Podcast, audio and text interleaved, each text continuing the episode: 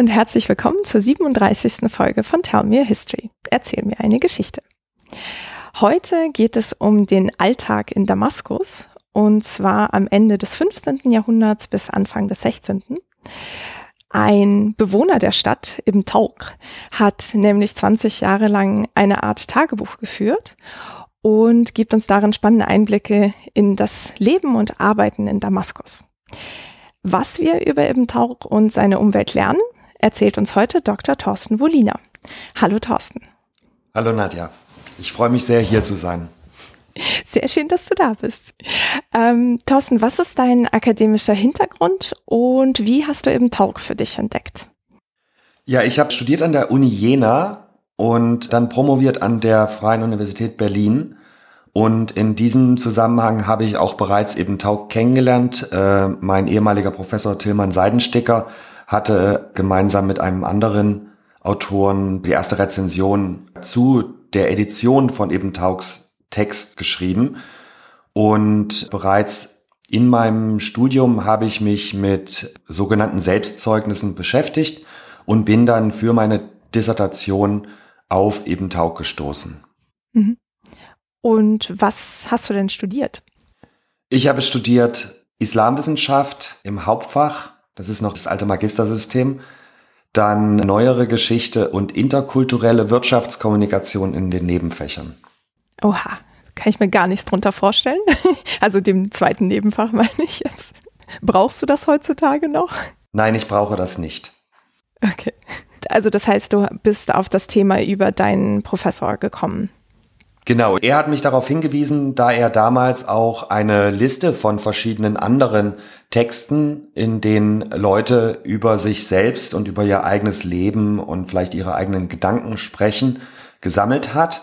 Und diese Texte nennt man in der Forschung Selbstzeugnisse oder Ego-Dokumente auch.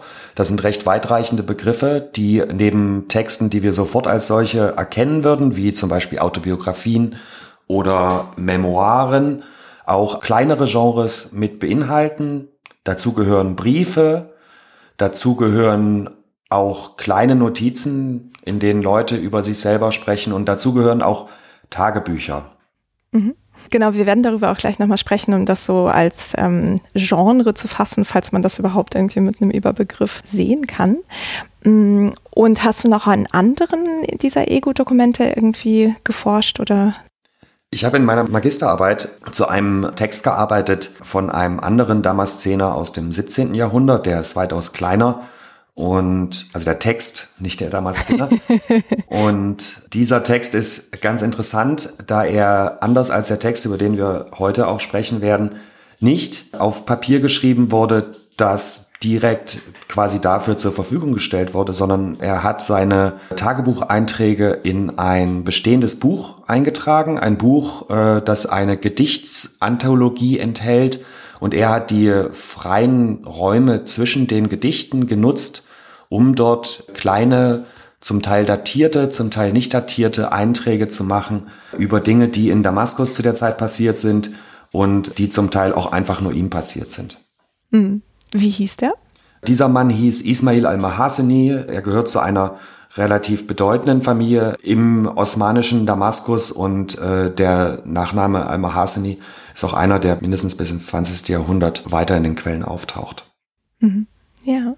Und würdest du sagen, dieses 15., 16. Jahrhundert sind so deine Lieblingszeit sozusagen oder die, mit der du dich am meisten beschäftigst oder bist du da auch noch weiter unterwegs? Das ist eine gute Frage. Gerade die Zeit zwischen dem Ende der Mamlukenzeit und der frühen Osmanenzeit ist eine unglaublich spannende Zeit, weil viel passiert, sowohl gesellschaftlich, politisch, als auch literarisch, künstlerisch. Ähm, das ist wie zum Beispiel Konrad Hirschler, der ja hier auch schon zu Gast war, in seinem letzten Buch auch wieder beschreibt, am Rande, dass mit der Ankunft der Osmanen auch ein anderer Geschmack für das Aussehen oder den Inhalt oder die Struktur von Büchern mit nach Damaskus kommt. Und ähm, das sind Prozesse, die natürlich etwas später beginnen als eben Taug, über den wir heute sprechen, aber ziemlich genau dann nach ihm, weil er stirbt ja sieben Jahre bevor die Osmanen Damaskus erobern. Und Auf der anderen Seite ist es einfach so, dass Damaskus ja eins der Zentren ist für Schriftlichkeit. Und zwar spätestens seit dem 12., 13. Jahrhundert. Und es dort einfach so viel noch Unerforschtes gibt, dass ich mich am Ende irgendwie immer wieder dahin zurückgezogen fühle, selbst wenn ich davon weggehen möchte. Allerdings ist es nicht so, dass ich nur zum 15., 16. Jahrhundert arbeite. Das ist vor allem im Zusammenhang mit meiner Doktorarbeit passiert, sondern äh, zusehends mich mehr für Fragen interessiere, die die Bewegung von Handschriften nach dem Schreiben betreffen. Und dabei bin ich in der letzten Zeit vor allem am 19. und frühen 20. Jahrhundert interessiert. In der Zeit, in der dann vor allem auch Sammlungen aus Damaskus an andere Orte verschwinden, wie zum Beispiel nach Kairo oder auch in europäische und nordamerikanische und selbst japanische Bibliotheken. Hm. Ja, also du bist da so in dieser Manuskriptwelt auch unterwegs. Ich bin sehr oft in dieser Manuskriptwelt unterwegs und habe auch gemerkt, dass man diese Manuskriptwelt aber nicht nur aus den Manuskripten selbst ergründen kann, sondern dass man gerade im 19. und 20. Jahrhundert natürlich auf Wechselbeziehungen gucken muss mit gedruckten Texten, zum einen Zeitungen und Zeitschriften und zum anderen auch Editionen oder ganz neu geschriebenen Büchern, die genuin als Druck erscheinen. Hm, ja.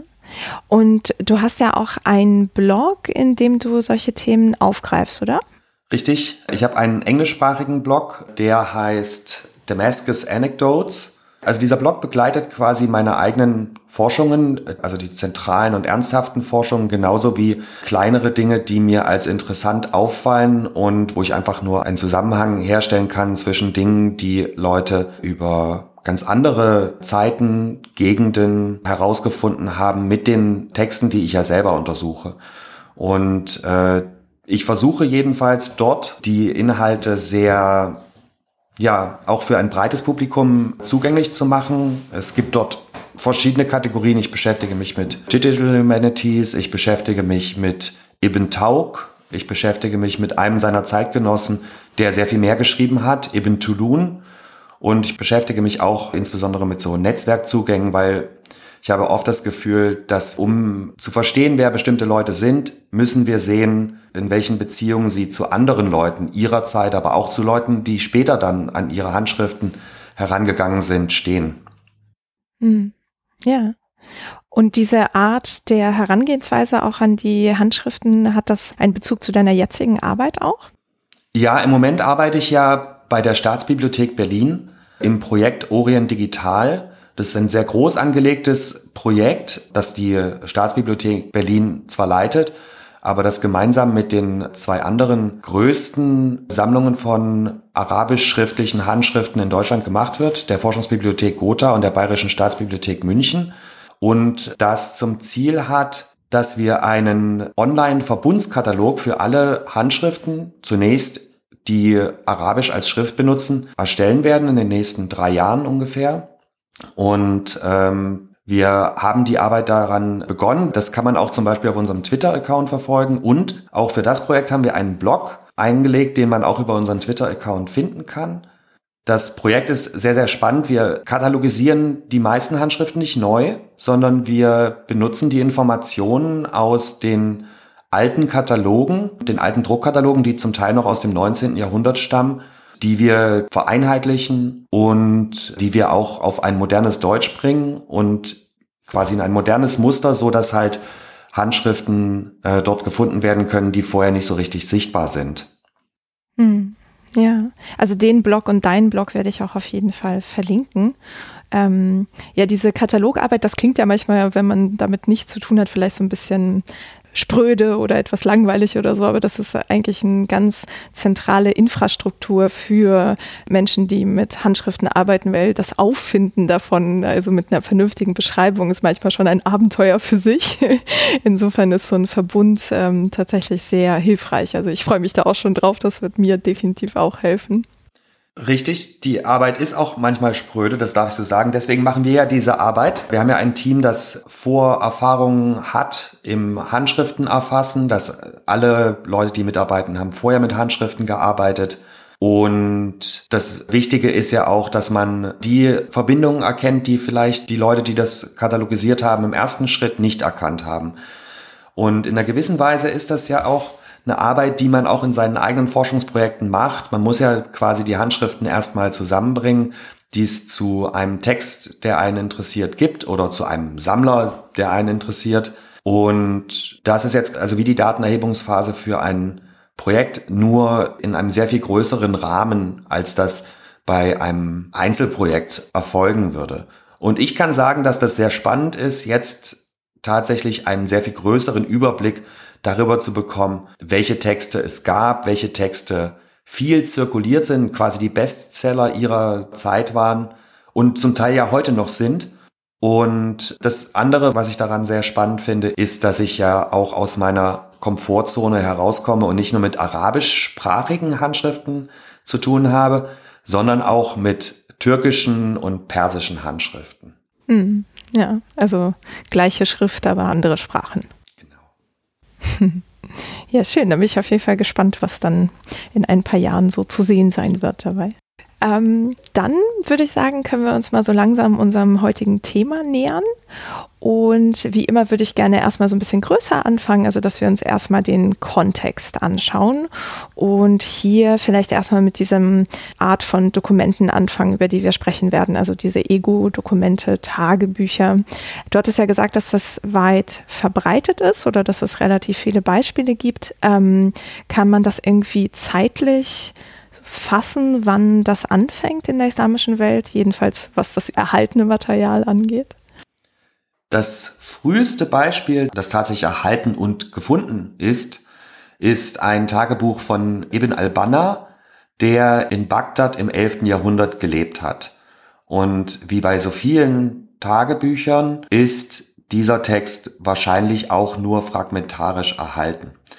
Ähm, George McDeasy, der als einer der ersten systematisch dazu geforscht hat, hat aber gesagt, dass wir die Tagebücher wahrscheinlich bis ins 9. Jahrhundert zurückverfolgen können.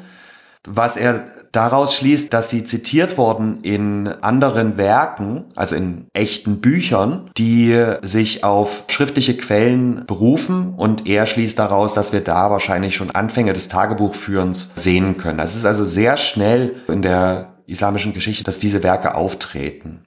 Vielleicht sollte ich aber eingangs noch sagen, damit hier keine Missverständnisse auftreten, was ich unter Tagebuch verstehe. Denn äh, heute ist der Begriff des Tagebuchs in einer ganz bestimmten Weise verstanden als Ausdruck des Innersten einer Person, also des persönlichen Denkens, des persönlichen Fühlens und wo sich jemand vor allem mit sich selber auseinandersetzt. Das ist keine Beschreibung, die hilfreich ist für die Tagebücher, die wir dort vorfinden. Stattdessen sollten wir da eher auf die formalen Kriterien gucken. Also ein Tagebuch ist demnach ein Text, der in Tagen geschrieben wird. Das heißt, wir haben einen datierten Eintrag, der auf einen Tag festgelegt ist und dort wird dann festgehalten, was an diesem Tag passiert ist. Und diese Texte schauen zum größten Teil auf die Außenwelt, nicht auf die Innenwelt des Autors. Hm. Okay. Und dieses älteste erhaltene Beispiel, wissen wir da über was für eine Zeitspanne der das geschrieben hat? Ja, das erhaltene Stück ist ungefähr anderthalb Jahre. Mhm.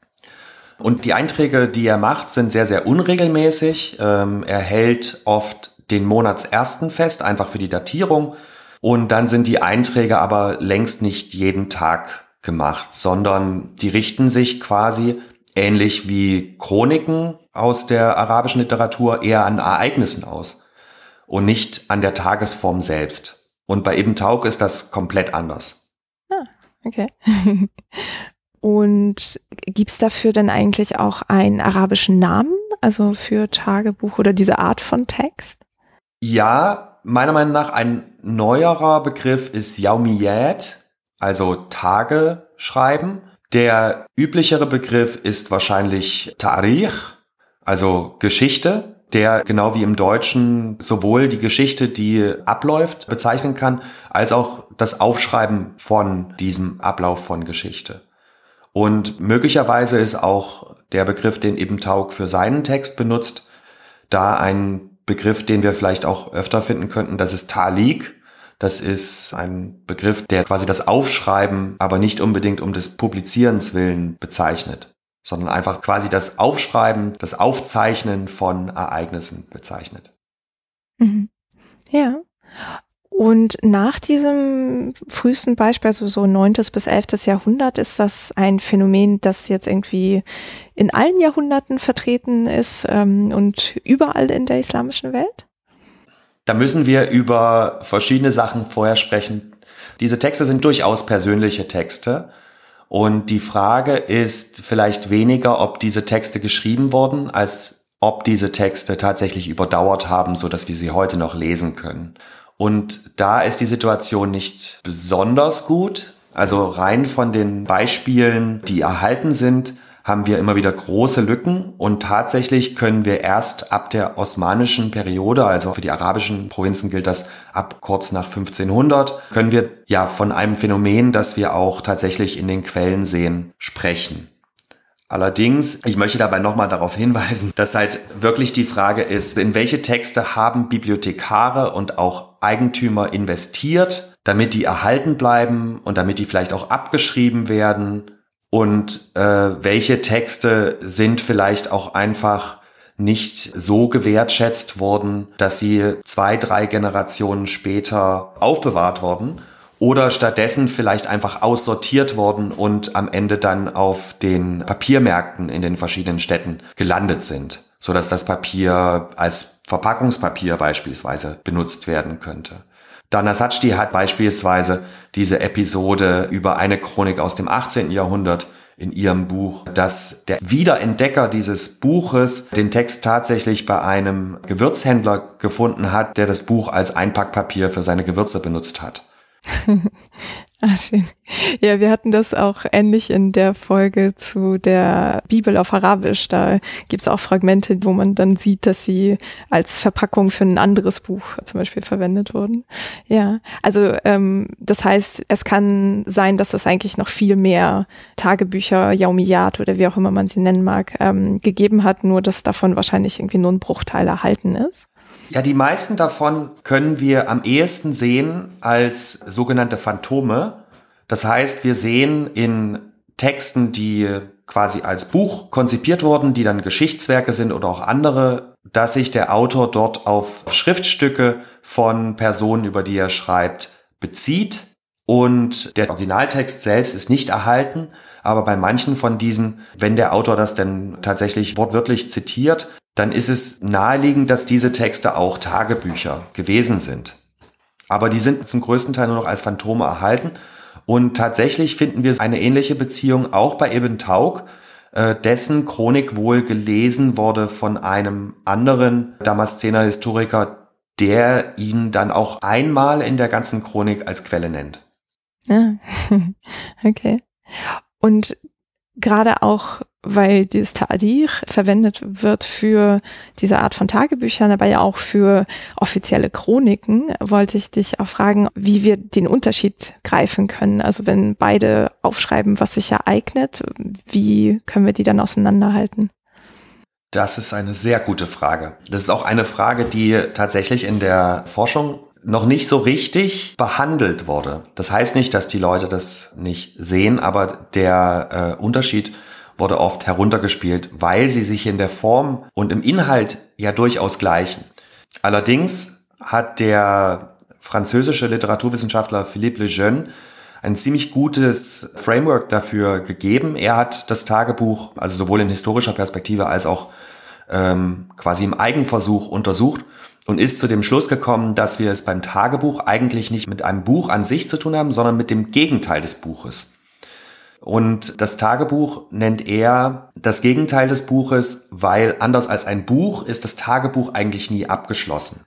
Das Tagebuch ist für ihn eher eine Selbsttechnik als ein Selbstzeugnis. Das heißt, das Ziel ist nicht, ein fertiges Buch zu schreiben, also einen Text, der in sich schlüssig ist, sondern das Ziel ist, durch das Schreiben als Praxis auch das eigene Leben zu ordnen und vielleicht ein bisschen Kontrolle über das eigene Leben zurückzubekommen. Und deswegen müssen wir, um den Unterschied zwischen Chronik und Tagebuch zu bestimmen, gar nicht so sehr auf den abgeschlossenen Text schauen, sondern eher darauf, wie der Text entstanden ist. Und selbst bei Chroniken, die auch die Tagesform nutzen, sollten wir davon ausgehen, dass wir es da mit einem literarischen Akt zu tun haben. Das heißt, dass sich jemand hingesetzt hat und einen Text zunächst konzipiert hat und dann aufgeschrieben hat. Und dabei ist ganz wichtig die Selektion der Ereignisse. Also was wird berichtet, was wird nicht berichtet. Und das ist beim Tagebuch ganz anders, weil der Autor ja quasi noch mitten im Erlebten steht. Der Autor des Tagebuchs macht keine Auswahl von dem, was er berichtet, mit einem Wissen, was daraus folgt, sondern er berichtet einfach für den einzelnen Tag, äh, was geschehen ist. Und daraus kommen zwei Folgen. Die eine Folge ist, dass wir überhaupt keinen roten Faden haben und vielleicht auch keine Botschaft in dem ganzen Text. Und die andere Folge ist aber, dass wir dadurch Einblicke in die damaligen Zeiten bekommen, die wir in einer Chronik nicht finden würden. Da es ja um die Sachen geht, die den Autor gerade beschäftigen. Dadurch erscheinen Figuren, die in historischen Werken sonst überhaupt nicht auftauchen.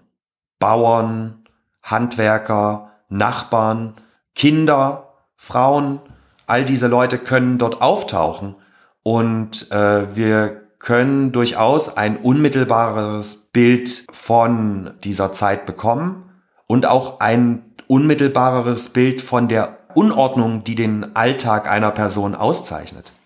Hm. Ja, also so ein bisschen wie eine ungefilterte Version von Chroniken. Eine weniger gefilterte Version, auf jeden Fall. ja.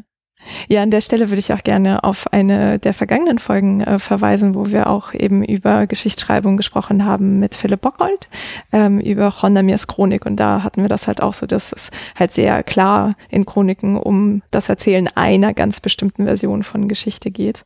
Und ähm, bei Tagebüchern anscheinend noch nicht unbedingt oder in der Vorarbeit sozusagen.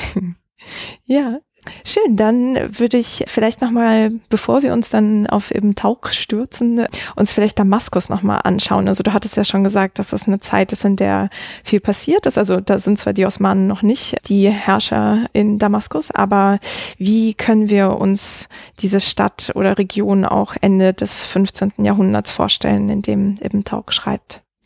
Um Damaskus Ende des 15. Jahrhunderts verstehen zu können, müssen wir ein bisschen zurückgehen. Und zwar zu äh, zwei Ereignissen, die etwas vorher passiert sind.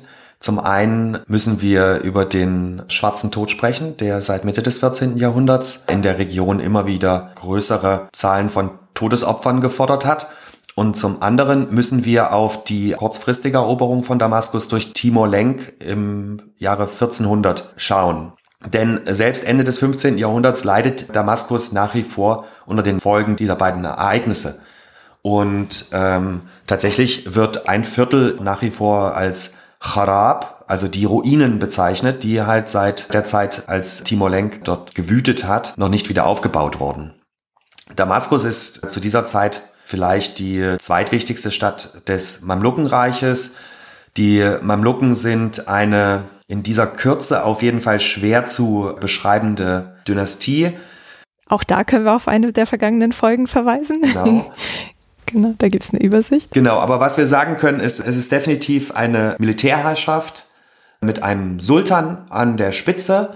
Die Mamluken rekrutieren sich aus Kriegern, die äh, quasi als Kinder, als Sklaven eingekauft wurden und dann aber, bevor sie Mamluken werden, also bevor sie erwachsen in den Dienst des Staates eintreten, freigelassen werden. Also sind zu diesem Zeitpunkt keine Sklaven mehr. Das ist wichtig. Es ist auch wichtig, dass die Mamluken in der Ethnie und wahrscheinlich auch in der Sprache unterschiedlich waren von der Bevölkerung, die sie regiert haben. Da verweise ich auch einfach auf diese Folge.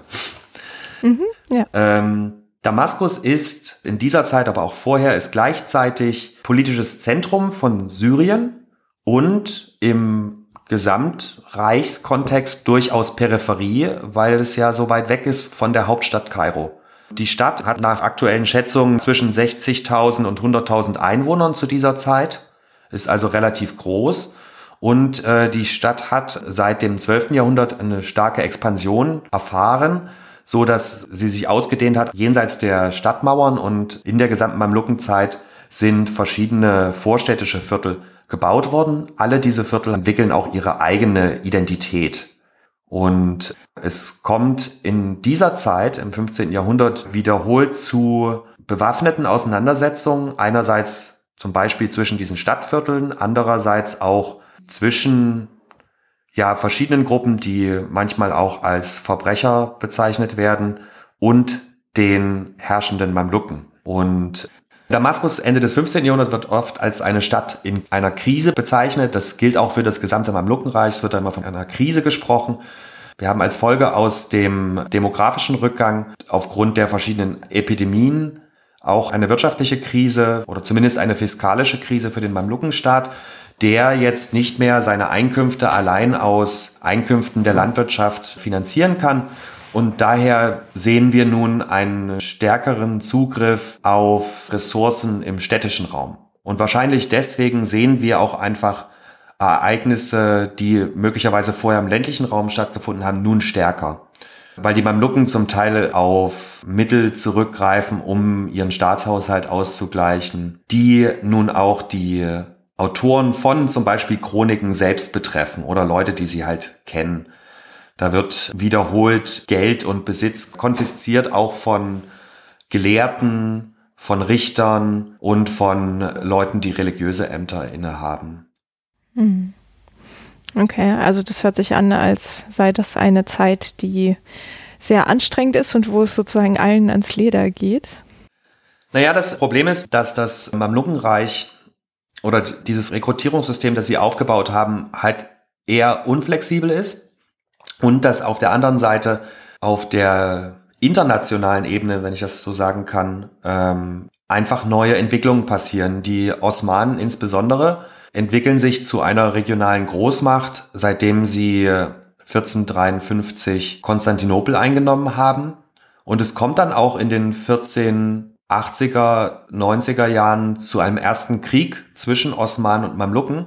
Und Kriege sind damals wie heute einfach sehr teuer. Und das bringt sozusagen zusätzlichen Druck auf dieses Wirtschaftssystem, das bestanden hat. Und wir sehen dann, dass zum Beispiel die Mamluken auch selber sich außerhalb des legalen Rahmens bewegen und diese Verbrecher, die ich vorher erwähnt habe, die oft in den Quellen als Suar bezeichnet werden, die werden nicht nur zu einem Problem für die Mamluken, sondern die werden auch zu einem Partner für die Mamluken, wenn es darum geht, Ressourcen aus dem städtischen Raum und von der städtischen Bevölkerung abzuziehen. Okay, also sie outsourcen das Gewaltmonopol oder wie? Das ist ja was, was wir in vormodernen Gesellschaften oft sehen, dass ein Weg des geringsten Widerstands von den Herrschern gewählt wird. Und wenn man jemanden hat, der einem die Einkünfte beschaffen kann, dann ähm, kann es sein, dass diese Gruppen auch aufsteigen aus einer Position, wo sie als Verbrecher gesehen werden, zu einer Position, wo sie vielleicht auch als Herrscher gesehen werden. Hm. Genau. Okay. Das heißt also, sie überfielen jetzt nicht dann innerhalb der Stadt, sondern agierten im Auftrag der Mamluken?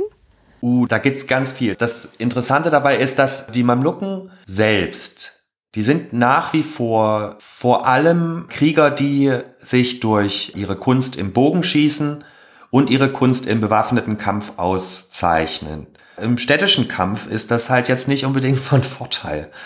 Ähm, Zumindest nicht, wenn man quasi seinen Willen innerhalb der Viertel durchsetzen möchte, wo es ja viele enge Gassen gibt, wo man angreifbar ist, auch von den Dächern der Häuser aus und so weiter.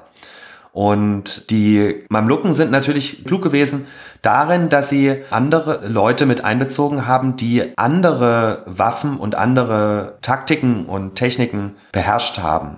Und was wir jetzt Ende des 15. Jahrhunderts sehen, ist das Aufkommen von Schusswaffen, also Feuerwaffen. Das sind noch keine Gewehre, auch keine Musketen, aber vielleicht Arkebusen, also Vorstufen, die aber natürlich eine ganz andere sowohl zerstörerische Gewalt als auch eine psychologische Wirkung haben. Und die werden durchaus von diesen Banden benutzt. Okay. Genau, und das andere ist, dass, äh, also jetzt habe ich vor allem über das Innere gesprochen, aber auch in äußeren Konflikten haben sich die Mamluken immer auf Hilfstruppen gestützt Und das ist wahrscheinlich, wo diese Feuerwaffen auch herkommen. Die sind wahrscheinlich an eingezogene Regimenter ausgeteilt worden im Rahmen des ersten mamlukisch-osmanischen Krieges und sind dann einfach nicht wieder zurückgenommen worden. Mhm. Ja. Und du hattest gerade diesen Namen erwähnt, Suar. Ähm, was heißt das? Das ist nach wie vor ein bisschen umstritten, was das heißt. Es gibt da eine Verbindung zu dem Begriff, der so viel wie ja Leute von geringem Bartwuchs bedeutet. Also es könnte sich beziehen darauf, dass diese Gruppen sich zum Beispiel auch abgesetzt haben von dem Rest der Bevölkerung durch eine bestimmte Haartracht, durch eine bestimmte Art von Bart, die sie getragen haben. Und sie haben auch äh, eine bestimmte Art von Kleidung getragen, die auf eine Gruppenidentität schließen lässt. Und ich sollte noch sagen, dass diese Gruppen auch nicht monolithisch sind, sondern dass die sich nach unserem derzeitigen Wissensstand wahrscheinlich auf Basis der Viertel organisiert haben. Und das sehen wir dann auch in den Quellen, dass sich dann die Soar von einem Viertel mit den Soar von dem anderen Viertel bisweilen bekämpfen. Mhm. Also viertelinterne Streifen. Naja, sie sind auch teilweise der Grund gewesen dafür, dass es äh, Streifen geben musste. Wir wissen längst nicht alles über diese Leute. Die, die tauchen in den 1480ern das erste Mal in den Quellen auf. Sie sind mit anderen solchen Bewegungen verglichen worden, die es in früheren Zeiten gibt, die als Jugend oder als Protest oder gewalttätige Bewegungen beschrieben wurden, wie die Ahdaf beispielsweise. Aber da können wir noch nicht so viel drüber sagen. Und ich glaube, das ist auch genau im Sinne dieser Gruppen. Der Mythos um die Gruppe und die Heimlichkeit, mit der sie sich umgibt, ist ja durchaus in ihrem eigenen Interesse. Die haben eine sehr ambivalente Rolle. Die können zu bestimmten Zeiten eintreten für die Rechte der Bevölkerung eines Viertels. Die können zu bestimmten Zeiten auf Seiten der Herrschenden auftreten. Sie treten auch auf als bezahlte Attentäter und mehr als ein Mord wird ihnen zu Last gelegt. Auftragsmord sogar. Okay. Ja, also das klingt auf jeden Fall alles so sehr beklemmend, würde ich jetzt mal sagen. Also so Bedrohung von außen durch Krankheiten oder das ähm, ja wieder Genesen nach der Epidemie, dann der Aufbau der Stadt, die Bedrohung eben durch diese Banden, genauso wie durch irgendwie Steuerlast oder so. Also auf jeden Fall nicht so rosige Zeiten, in denen im Taug lebt. Ja, das stimmt wahrscheinlich. Allerdings habe ich das jetzt vielleicht auch etwas zu stark betont. Ähm, dass es nun einfällt, dass bereits etwas erforscht wurde und daher bietet sich das auch an, natürlich darüber viel zu sprechen. Ich möchte aber auch sagen, dass in seinem Alltag, das ist nicht alles düster. Da ist viel Grund zur Freude. Ob das nun ist, dass beispielsweise die ganze Stadt nachts erleuchtet wird für die Layal al-Wukud oder sogenannten Brandnächte während drei Monate jedes Jahr. Das ist etwas, worüber er sich sehr freut. Oder ob das einfach die gegenseitigen Besuche zum Ramadan sind, für die er oft verzeichnet, welche Geschenke er da gekauft hat für den Haushalt von befreundeten Leuten oder von Nachbarn oder ob das einfach ist, dass er mit seiner Frau im Garten sitzt und sich die Rosen anschaut. Wir finden also auch diese Elemente, die auch Freude ins Leben bringen. Und ähm, hm. es ist an manchen Stellen einfach schwerer, das so zu fassen, dass dem der richtige Platz zuteil wird. Also den Alltag zu beschreiben, dass man ihm gerecht wird, sowohl in der Breite der Dinge, die den Alltag ausmachen, als auch in der Unordnung, die im Alltag einfach entsteht, ist eine Sache, die eher schwierig ist. Hm. Und sag mal, diese Brandnächte, das ähm, ist eine Feier oder? Genau, da werden beispielsweise die großen Hadith-Werke von Bukhari und Muslim rezitiert und ähm, die ganze Nacht lang werden die Moscheen und Madrassen mit Laternen hell erleuchtet. Das ist quasi, ich würde mal sagen, das Äquivalent zu unserem Feuerwerk an Silvester heute. Das ist ein Schauspiel, das einfach beeindruckt, weil wir dürfen nicht vergessen, vor dem elektrischen Licht waren Städte nachts sehr dunkel und in diesen Nächten wird es quasi anders gemacht. Und äh, gleichzeitig ist die ganze Stadt erfüllt von diesen Rezitationen, die ja auch sehr rhythmisch und sehr harmonisch sein können. Und ich glaube, das ist schon eine sehr erhebende Erfahrung für Leute gewesen. Und auf die hat man sich auch gefreut. Hm. Und die waren auch im Zusammenhang mit dem Ramadan oder hat das miteinander gar nichts zu tun? Das ist in den drei Monaten vor dem Ramadan, also im Rajab und Sha'ban auf jeden Fall. Äh, das ist eine Festlichkeit, die nicht mit dem Ramadan selbst zu tun hat. Aber im Ramadan natürlich, also gerade im letzten Drittel des Ramadan, kommt man natürlich wieder zu diesen Rezitationen. Ich bin mir jetzt aber nicht darüber sicher, ob auch da die Moscheen hell erleuchtet wurden. Mhm.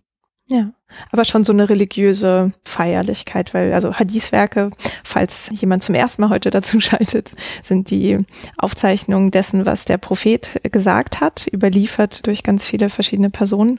Und die haben auch so einen sehr starken religiösen Wert im Sinne von, dass das einen dem Propheten näher bringt, aber auch dem Wort Gottes und dadurch halt so eine Besinnlichkeit wahrscheinlich auch in diesen Nächten oder Abenden ja, herbeigeführt werden konnte.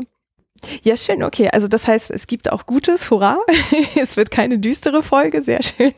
Ähm, dann lass uns mal Ibn Tauch ein bisschen kennenlernen. Kannst du uns was zu ihm erzählen? Also woher kommt er? Was macht er so? Ja, sein Name ist Ahmad Ibn Tauch. Ibn Tauch ist ein sehr ungewöhnlicher Name. Äh, woher sein Name kommt, wissen wir nicht. Und ich kann ehrlich gesagt auch nicht sagen, ob das jetzt quasi ein Name war, der nicht nur für ihn, sondern auch für seine Kinder und vielleicht seine Geschwister galt. Davon taucht im Text nichts auf. Er selbst ist bei Einsätzen der Tagebuchaufzeichnung, die erhalten sind, 50 Jahre alt. Und wir folgen ihm dann für 20 Jahre, bis er dann in seinen 70er Jahren ist. Der Text, wie er ediert ist, bricht neun Jahre vor seinem Tod ab.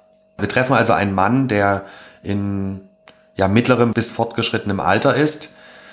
Er selbst ist möglicherweise aus Damaskus, aber seine Familie ist nur mütterlicher Seite aus Damaskus.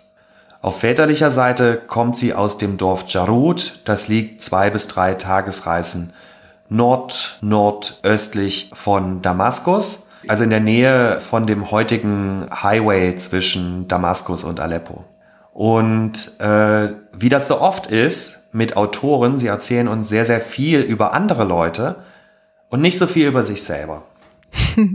Was wir aber wissen ist, er selber hat wahrscheinlich eine Ausbildung erhalten, die ihm ja definitiv das Lesen und Schreiben ermöglicht hat und die wahrscheinlich auch weiterführend ist. Also er hat wahrscheinlich den Koran gelernt als Kind er hat wahrscheinlich eine gewisse Ausbildung in Grammatik und Recht erhalten, denn Zeit seiner Aufzeichnung tritt er uns immer wieder als Notar und auch als Zeuge bei Gericht und bei der Ausstellung von verschiedenen Dokumenten entgegen. Hm. Ah, genau, an der Stelle kann ich dann auch auf eine Folge noch verweisen, der Kadi und seine Zeugen, ähm, weil Zeuge zu sein tatsächlich ein Job war. Genau, also es ist nicht wie heute einfach nur, dass man irgendwie zu Gericht zitiert wird, sondern das war teilweise ein Fulltime-Job. Ähm, bei seinen Lebensdaten, der erhaltene Teil des Ego-Dokumentes beginnt, als er 50 ist. In welchem Jahr ist das denn? Also quasi, wann ist er geboren, wann ist er gestorben? Vielleicht macht das das einfacher. Ich kann auf jeden Fall sagen, wann er gestorben ist. 1509 stirbt er. Mhm. Und ähm, das Tagebuch erstreckt sich über die Jahre 1480 bis Anfang 1501. Das ist aber jetzt einfach dem geschuldet, dass es natürlich nach Hijra-Zeitrechnung funktioniert und nicht nach christlicher Zeitrechnung. Also, wir können auf jeden Fall Ibn Taug besser einkreisen, indem wir gucken auf die Beziehungen, über die er in seinem Text schreibt. Und äh, diese Beziehungen sind sehr mannigfaltig. Also die zentrale Figur ist eine Person, die er stets mit sehr, sehr großer Ehrerbietung beschreibt. Dies ist, und jetzt kommt ein langer Name, Abu Bakr ibn Qadi Ajlun. Und dieser Abu Bakr wird entweder als Sheikh oder als Sidi, also mein Herr, oder auch als Sheikh al-Islam bezeichnet. Das ist jetzt nicht die Amtsbezeichnung, die wir dann in der osmanischen Periode vorfinden, sondern das ist ein Ehrentitel. Dieser Sheikh al-Islam Abu Bakr ibn Qadi Ajlun war eine Autorität der schafiitischen Rechtsschule in Damaskus in seiner Zeit und hatte Kontakte bis zum Sultan. Was wir daneben finden, ist ja ein relativ großer Fokus auf den Haushalt von Ibn Tauk. Wir wissen, dass er verheiratet war und zwar mit einer Nichte dieses Sheikh al-Islam und in seinem Haushalt, wir haben dort keine Einehe, wir haben neben der Ehefrau auch immer Sklavinnen in seinem Haushalt, die unterschiedliche Aufgaben erfüllt haben. Und nicht bei allen ist es klar, welche Aufgaben das gewesen sind. Wir erfahren außerdem über mehrere Kinder, die er gehabt hat, von denen allerdings nur sein einziger Sohn tatsächlich bis ans Ende der Aufzeichnung überlebt. Hm. Und die anderen sterben an was Bestimmtem? Drei Töchter sterben relativ jung in den ersten zwei oder drei Lebensjahren. Das ist tatsächlich auch etwas, das nicht unüblich ist in der Vormoderne allgemein. Deswegen sind ja beispielsweise auch Riten der Beschneidung oder andere Riten, die also ein Kind zur vollen Person erklären, oft relativ spät gelagert. Weil die ersten Lebensjahre einfach so kritisch sind und es kann passieren, dass die Kinder dann sterben und das ist dann quasi diese Initiationsriten sind dann gleichzeitig ein Zeichen, dass diese Person wahrscheinlich auch recht lange leben wird. Und eine letzte Tochter von ihm stirbt tatsächlich erst im Alter von 13 Jahren. Ich habe jetzt aber auch nicht mehr im Kopf, äh, woran genau. Hm. Diese Sterblichkeit ist aber tatsächlich etwas, was dort den Alltag ähm, auch begleitet. Es gibt ein Jahr, in dem allein Ibn Tauk über 1000 Todesfälle verzeichnet, die aber nicht alle im Zusammenhang mit einer Epidemie, die damals in Damaskus wütete, standen. Aber ähm, allein im Ramadan sind es über 100 Todesfälle, die er aufzeichnet. Und ähm, also die psychologischen Wirkungen sind vielleicht etwas, was man gerade heute besser nachvollziehen kann als noch vor einem Jahr. Hm. Ja. Also das heißt, er notiert tatsächlich auch für Tage oder Jahre oder so dann Todesfälle stadtweit.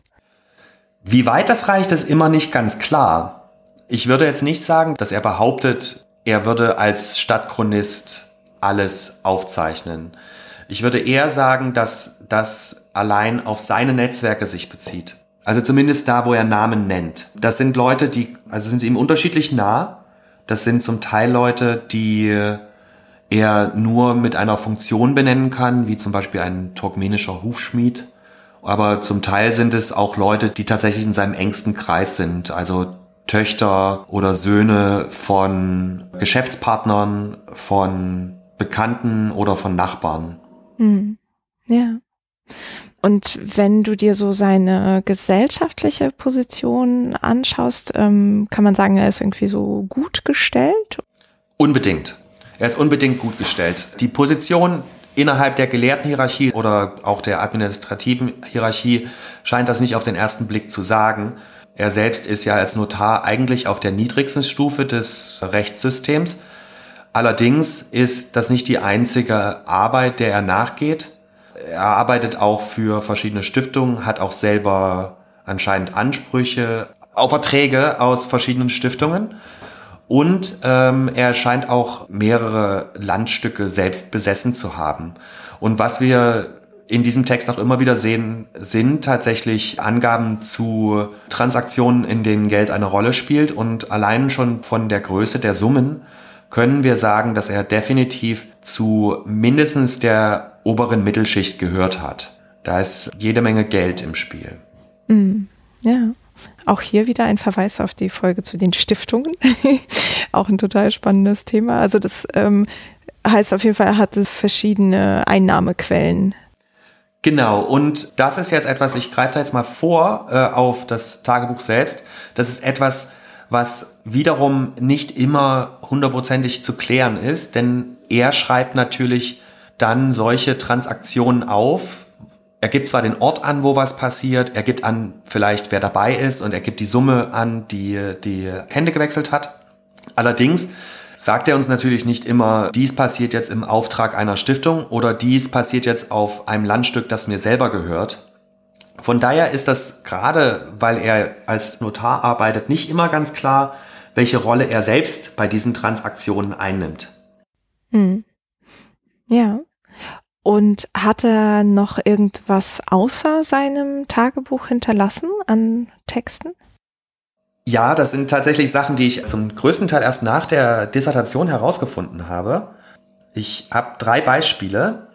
In einer Biografie, die über ihn geschrieben wird, wird ihm ein Werk zugeschrieben, das als Ergänzung einer Fatwa-Sammlung seines Sheikhs Ibn Qadi Ajlun beschrieben wird. Dann äh, in einer anderen Biografie wird erwähnt, dass er ein Exzerpt von Ibn Kathirs Geschichtswerk geschrieben hätte. Und er wird als Schreiber eines anderen Werks, das wiederum sein Patron geschrieben hat, genannt. Also er hat es quasi kopiert und abgeschrieben. Das Interessante ist, dass dieses Werk tatsächlich auftaucht in seinem eigenen Journal, aber seine eigene Rolle überhaupt nicht erwähnt wird. Also es wird nicht erwähnt, dass er das Werk kopiert hat, sondern es wird nur gesagt, ja, heute schreibt der Sheikh dieses Werk und zwar in einer sehr öffentlichen Position auf einer Bank vor einer Moschee. Aber dass er selbst dann auch dieses Werk abgeschrieben hat, taucht nirgendwo auf. Äh, Boris Liebrenz, der ja auch schon hier zu Gast war, er hatte mich auch noch hingewiesen, dass er tatsächlich auch noch eine Notiz von Ibn Taug auf einer anderen Handschrift gefunden hat, die darauf hindeutet, dass er diese wahrscheinlich gelesen hatte. Hm. Ja. Genau. Also es ist auf jeden Fall mehr, als ich wusste und auch als zum Beispiel der Herausgeber der Edition ihm zugesteht. Er ist auf jeden Fall jemand, der an dem Schrifttum seiner Zeit Anteil hat. Hm. Ja. Dann würde ich sagen, können wir auch schon zu seinem Tagebuch gleich umgehen. Äh, davor nochmal, ich bin immer so schlecht, die Folgennummern meiner Episoden aus dem FF zu können, deswegen muss ich mal nachgucken, die ganzen Folgen, auf die gerade Querverweise waren. Ähm, Boris Liebrenz war in der Folge 13 zu einem Notizbuch eines Webers. Die Mamluken ist die sechste Folge. Der Kadi und seine Zeugen ist die 14. Und die Folge zu den Stiftungen ist die 33. So, äh, einmal fürs Protokoll. Genau, so. Dann gucken wir uns doch mal dieses Tagebuch an. Ähm, du hast ja jetzt von der Edition gesprochen, also dem gedruckten Buch, aber ist das auch als Handschrift erhalten? Ja, der Text ist als Handschrift in der Handschrift von Ibn Taug erhalten. Dort ist der 426 eng beschriebene Folios lang. Und ein Folio, für die, die es nicht wissen, ist quasi die physische Seite, die dann jeweils eine Vorder- und Rückseite hat. Und ähm, dieser Text wurde als Edition vom Französischen Institut in Damaskus zwischen den Jahren 2000 und 2007 in vier Bänden herausgebracht, die zusammen insgesamt fast 2000 Seiten lang ist. Mhm. Ja, also die Folios, das sind ja knapp 900 sozusagen Seiten ähm, und dann auf 2000 gedruckte. Das hört sich an, als seien die sehr voll beschrieben gewesen in dem Manuskript. Ja, da verweise ich vielleicht nochmal auf meinen Blog. Wenn man auf den kommt, direkt das erste Bild, was man dort sieht, zeigt eine Seite aus Ibn Taugs Tagebuch und daran kann man sehen, wie eng beschrieben das ist und wie sehr stark er den Platz auch ausgenutzt hat. Es gibt keine Seitenränder, es gibt keine Ränder oben und unten, sondern quasi das Papier ist benutzt worden, bis kein Platz mehr war. ja, und die Schrift sieht ja jetzt auch nicht so aus wie in Büchern, die von einem professionellen Kopisten kopiert würden. Also es sieht so ein bisschen unordentlich aus. Ja, die Schrift ist wahrscheinlich als typische Notarschrift zu sehen. Das ist, also Notare schreiben ja auch vor allem für andere Notare.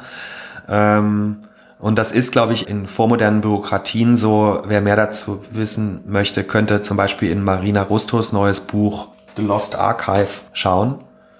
Und diese Schriften sind für Leute, die heute vor allem mit gedruckten Büchern Arabisch lernen, immer etwas schwierig. Aber wir sollten davon ausgehen, dass das wahrscheinlich eine sehr gut lesbare Schrift zu seiner Zeit war. Und dazu ist vielleicht nochmal auf Konrad Hirschler hinzuweisen, der ja in seinem letzten Buch mit jemandem zu tun hatte, der eine weitaus schlechtere Schrift hat. Noch schlechter, okay. Ähm, ja, ich weiß nicht, ob man das so ein bisschen sehen kann, wenn man noch nie Arabisch gedruckt gesehen hat, aber das ist tatsächlich eine sehr gewöhnungsbedürftige Schrift. Das geht auf jeden Fall, wenn man es erstmal verstanden hat. Das ist halt wie eine Handschrift normal auch. Ne? Also wenn ich für mich selber Notizen mache, schreibe ich vielleicht auch nicht ganz so ordentlich wie jetzt in einem Brief oder so. Genau.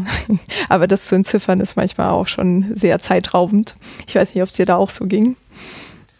Ja, ich habe mich deswegen zum größten Teil auch auf die Edition gestützt. Die hat nämlich mehrere Vorteile. Also zum einen ist es natürlich in ein einheitliches gedrucktes Arabisch überführt. Zum anderen ist der Text in eine neue, ja, grafischen, eine neue Struktur gebracht worden, so dass man jetzt Überschriften für die verschiedenen Jahre, Monate hat und äh, jeder Tageseintrag ist abgesetzt von dem nächsten. Und das macht natürlich das Lesen sehr viel einfacher. Und natürlich sind auch Begriffe, die aus dem Damaszener Dialekt kommen, die sich in dem Text immer wieder finden, auch kommentiert und man findet den hocharabischen Begriff, dem das entspricht. Ja, aber das heißt, in dem Manuskript selbst habe ich keine abgesetzten jetzt irgendwie Überschriften oder irgendwas, was mir helfen würde, da so ein bisschen mich zu orientieren. Also ich nehme an, dass man als Orientierungshilfe einfach haben kann, dass der nächste Tag beginnt einfach mit einem Datum und das sieht immer gleich aus. Es wird halt das Datum genannt, meistens aber nur der Tag und nicht der Monat. Und es wird der Wochentag genannt und daran kann man natürlich relativ schnell den nächsten Tag finden. Aber das ist jetzt nicht irgendwie größer gemacht oder so, damit man das dann schneller findet. Also nicht so, wie man das aus Büchern kennt, nein. Hm. Die dazu gemacht sind, dass halt Leser das dann auch wirklich lesen. ja. Richtig. Äh, dort hat man ja oft sozusagen das Wort, das als Strukturierungshilfe gilt, das ist ja oft entweder in einer anderen Farbe geschrieben oder größer, auch in schwungvolleren Buchstaben oder rot überstrichen. Solche Sachen sucht man hier vergebens. Hm. Okay. Und du hattest ja jetzt auch so das Layout angesprochen, also dass die Seiten immer so voll geschrieben sind. Ist das dann durchgehend so? Soweit ich sagen kann, ist das durchgehend so. Wir können davon ausgehen, dass solche Aufzeichnungen, die, das ist ja nicht mal irgendwie eine erste Fassung von einem Buch, sondern es sind einfach die Aufzeichnungen, dass die oft so aufgeschrieben wurden. Die Papiere sind auch von zwei Formaten. Das deutet auch darauf hin, dass vielleicht einfach Papier genutzt wurde, das halt da war und zu einer bestimmten Zeit war dann anderes Papier in einem anderen Format da. Ähm, und mit Format meinst du jetzt irgendwie die Größe einfach, oder? Genau, ich meine die Größe, also wie das quasi gefaltet wurde. Ibn Taub brauchte ja Papier zu Hause. Allein als Notar brauchte er Papier, um vertragliche Angelegenheiten aufzuschreiben, um Briefe zu schreiben, brauchte er Papier. Er hat auch mehrere Bücher selber kopiert. Ähm, ich nehme an, dass es dafür auch Papier zu Hause hatte und seine privaten Aufzeichnungen wurden auf Papier gemacht, das nicht eigens dafür gekauft wurde, sondern dass er einfach da hatte. Und dieser Status, der spiegelt sich der Handschrift noch auf einer anderen Ebene wieder, und zwar darin, dass das Werk wahrscheinlich nie gebunden wurde. Wir finden also nicht den üblichen Aufbau von Büchern, dass wir eine Lage aus mehreren Blättern, die ineinander gelegt wurden, haben, die dann zusammengebunden wurden und mit einem Buchdeckel versehen wurden. Das haben wir hier nicht. Wir finden Spuren dieses ungebundenen Status sogar im Text selber. An einer Stelle schreibt er, dass ein Papier innerhalb des vorherigen Papiers abgelegt werden sollte. Das macht es eigentlich noch verwunderlicher, dass dieser Text überhaupt überlebt hat, wenn er nie gebunden wurde. Hm. Also es ist eigentlich so eine lose Blättersammlung. Ja, laut dem Herausgeber der Edition, also hat er das Buch gefunden in der syrischen Nationalbibliothek ähm, und dort wurde es in mehreren Stößen, die nur durch Gummibänder zusammengehalten wurden, aufbewahrt. Hm. Okay, und äh, sagt er auch irgendwas zu dem Zustand dieser Blätter? Ja, der Zustand ist bisweilen an den Rändern schlechter. Es gibt Abrieb an den Rändern, vielleicht auch einfach wegen der Gummibänder, vielleicht auch wegen vorheriger Lagerung. Und gerade die letzten Seiten haben dann auch Abrieb, wo dann Text unkenntlich gemacht wurde. Und irgendjemand, ich kann nicht sagen, ob das eben Taug selbst war oder ob das ein späterer Leser oder Eigentümer war, hat auch sehr sorgfältig bestimmte Passagen durchgestrichen, so dass man sie nicht mehr lesen kann. Ah, schade. also man kann gar nicht sagen, warum es dagegen was da weggestrichen wurde. Das kann ich nicht sagen. Es ist wirklich auch äh, Striche, die aussehen, als wären sie so dick, wie wenn man das heute mit einem Marker macht. Hm. Ja, okay. Also da wollte jemand sicher gehen, dass das nicht gelesen wird. Also es gibt ja in Manuskripten manchmal ja auch tatsächlich einfach nur so einen dünnen Strich, wo man das Wort darunter noch erkennen kann. Aber wenn sich da jemand so viel Mühe gegeben hat, es wäre eigentlich ganz spannend, das durch so eine materielle Analyse mal zu jagen und zu gucken, ob man das vielleicht doch noch erkennt darunter. Ähm das heißt, wir haben also diese Sammlung von Blättern, die wurde von einem syrischen Forscher gefunden oder wie kam das? Also die vielleicht erste Publikation dazu ist von Yusuf al-Esh. Das ist, ich glaube, in den 1940ern schon erschienen. Das ist aber erstmal wenig beachtet geblieben. Und ähm, der Text hat große Beachtung, vor allem erfahren, seitdem der Herausgeber, also Sheikh al-Muhajir aus Baalbek, den Text ediert hat. Und quasi direkt nachdem der erste Band erschienen war, ist die Aufregung da groß gewesen, weil wir in diesem Text halt auch Einzelheiten über jene Zeit finden, die bis dahin unbekannt waren. Hm. Ja.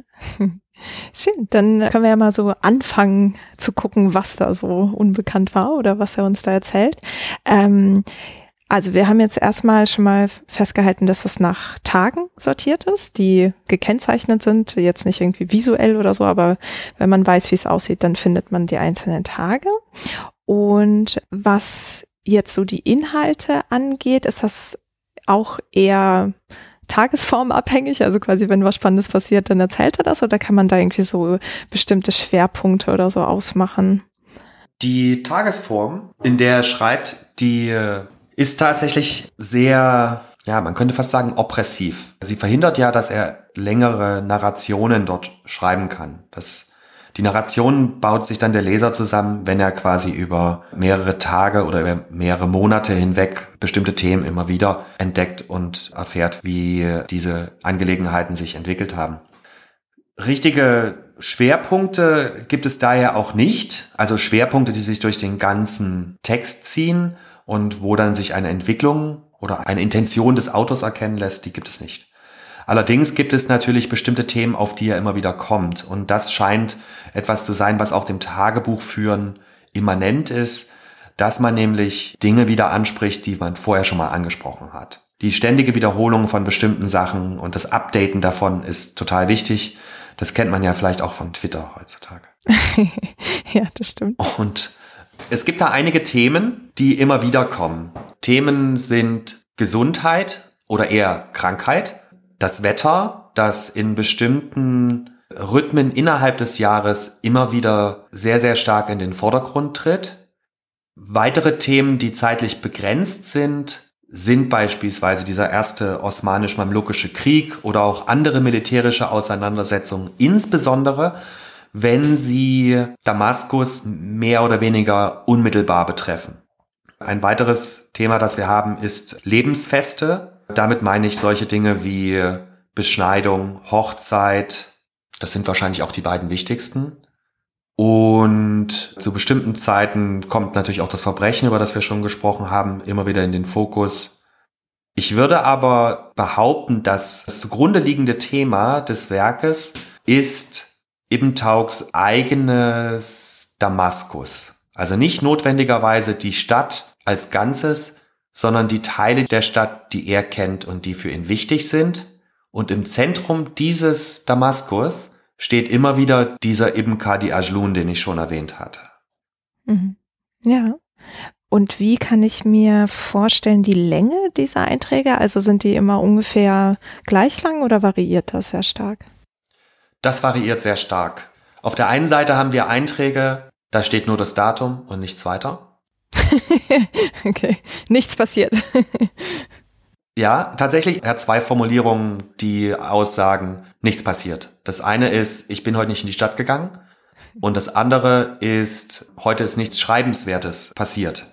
Ähm, auf der anderen Seite haben wir einige wenige Einträge, die in der Edition dann über zwei oder drei Seiten lang sind. Und da muss ich sagen, da kommen wir jetzt wieder eher zu dem Krisenhaften, denn die positiven Sachen, die werden oft einfach benannt. Die krisenhaften Sachen werden ausgeführt und beklagt. Und es gibt eine Situation, und wenn ich mich jetzt nicht irre, ist es 1499 oder 98 gewesen, da kommt es zu einem Protest von Sufis vor dem Gefängnis, das genau zwischen der Umayyaden-Moschee und der Damaszener Zitadelle liegt. Und ähm, den Protestierenden gelingt es, mehrere Gefangene, man würde heute sagen politische Gefangene, aus diesem Gefängnis zu befreien. Und daraufhin reagiert der mamlukische Gouverneur mit der vollen militärischen Macht, die ihm zur Verfügung steht. Und seine berittenen Truppen reiten diese protestierende Menge nieder. Und es kommt zu, je nach Quelle, zwischen 80 und 150 Todesfällen.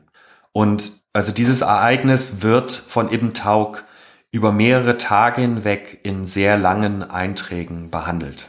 Das ist aber die Ausnahme.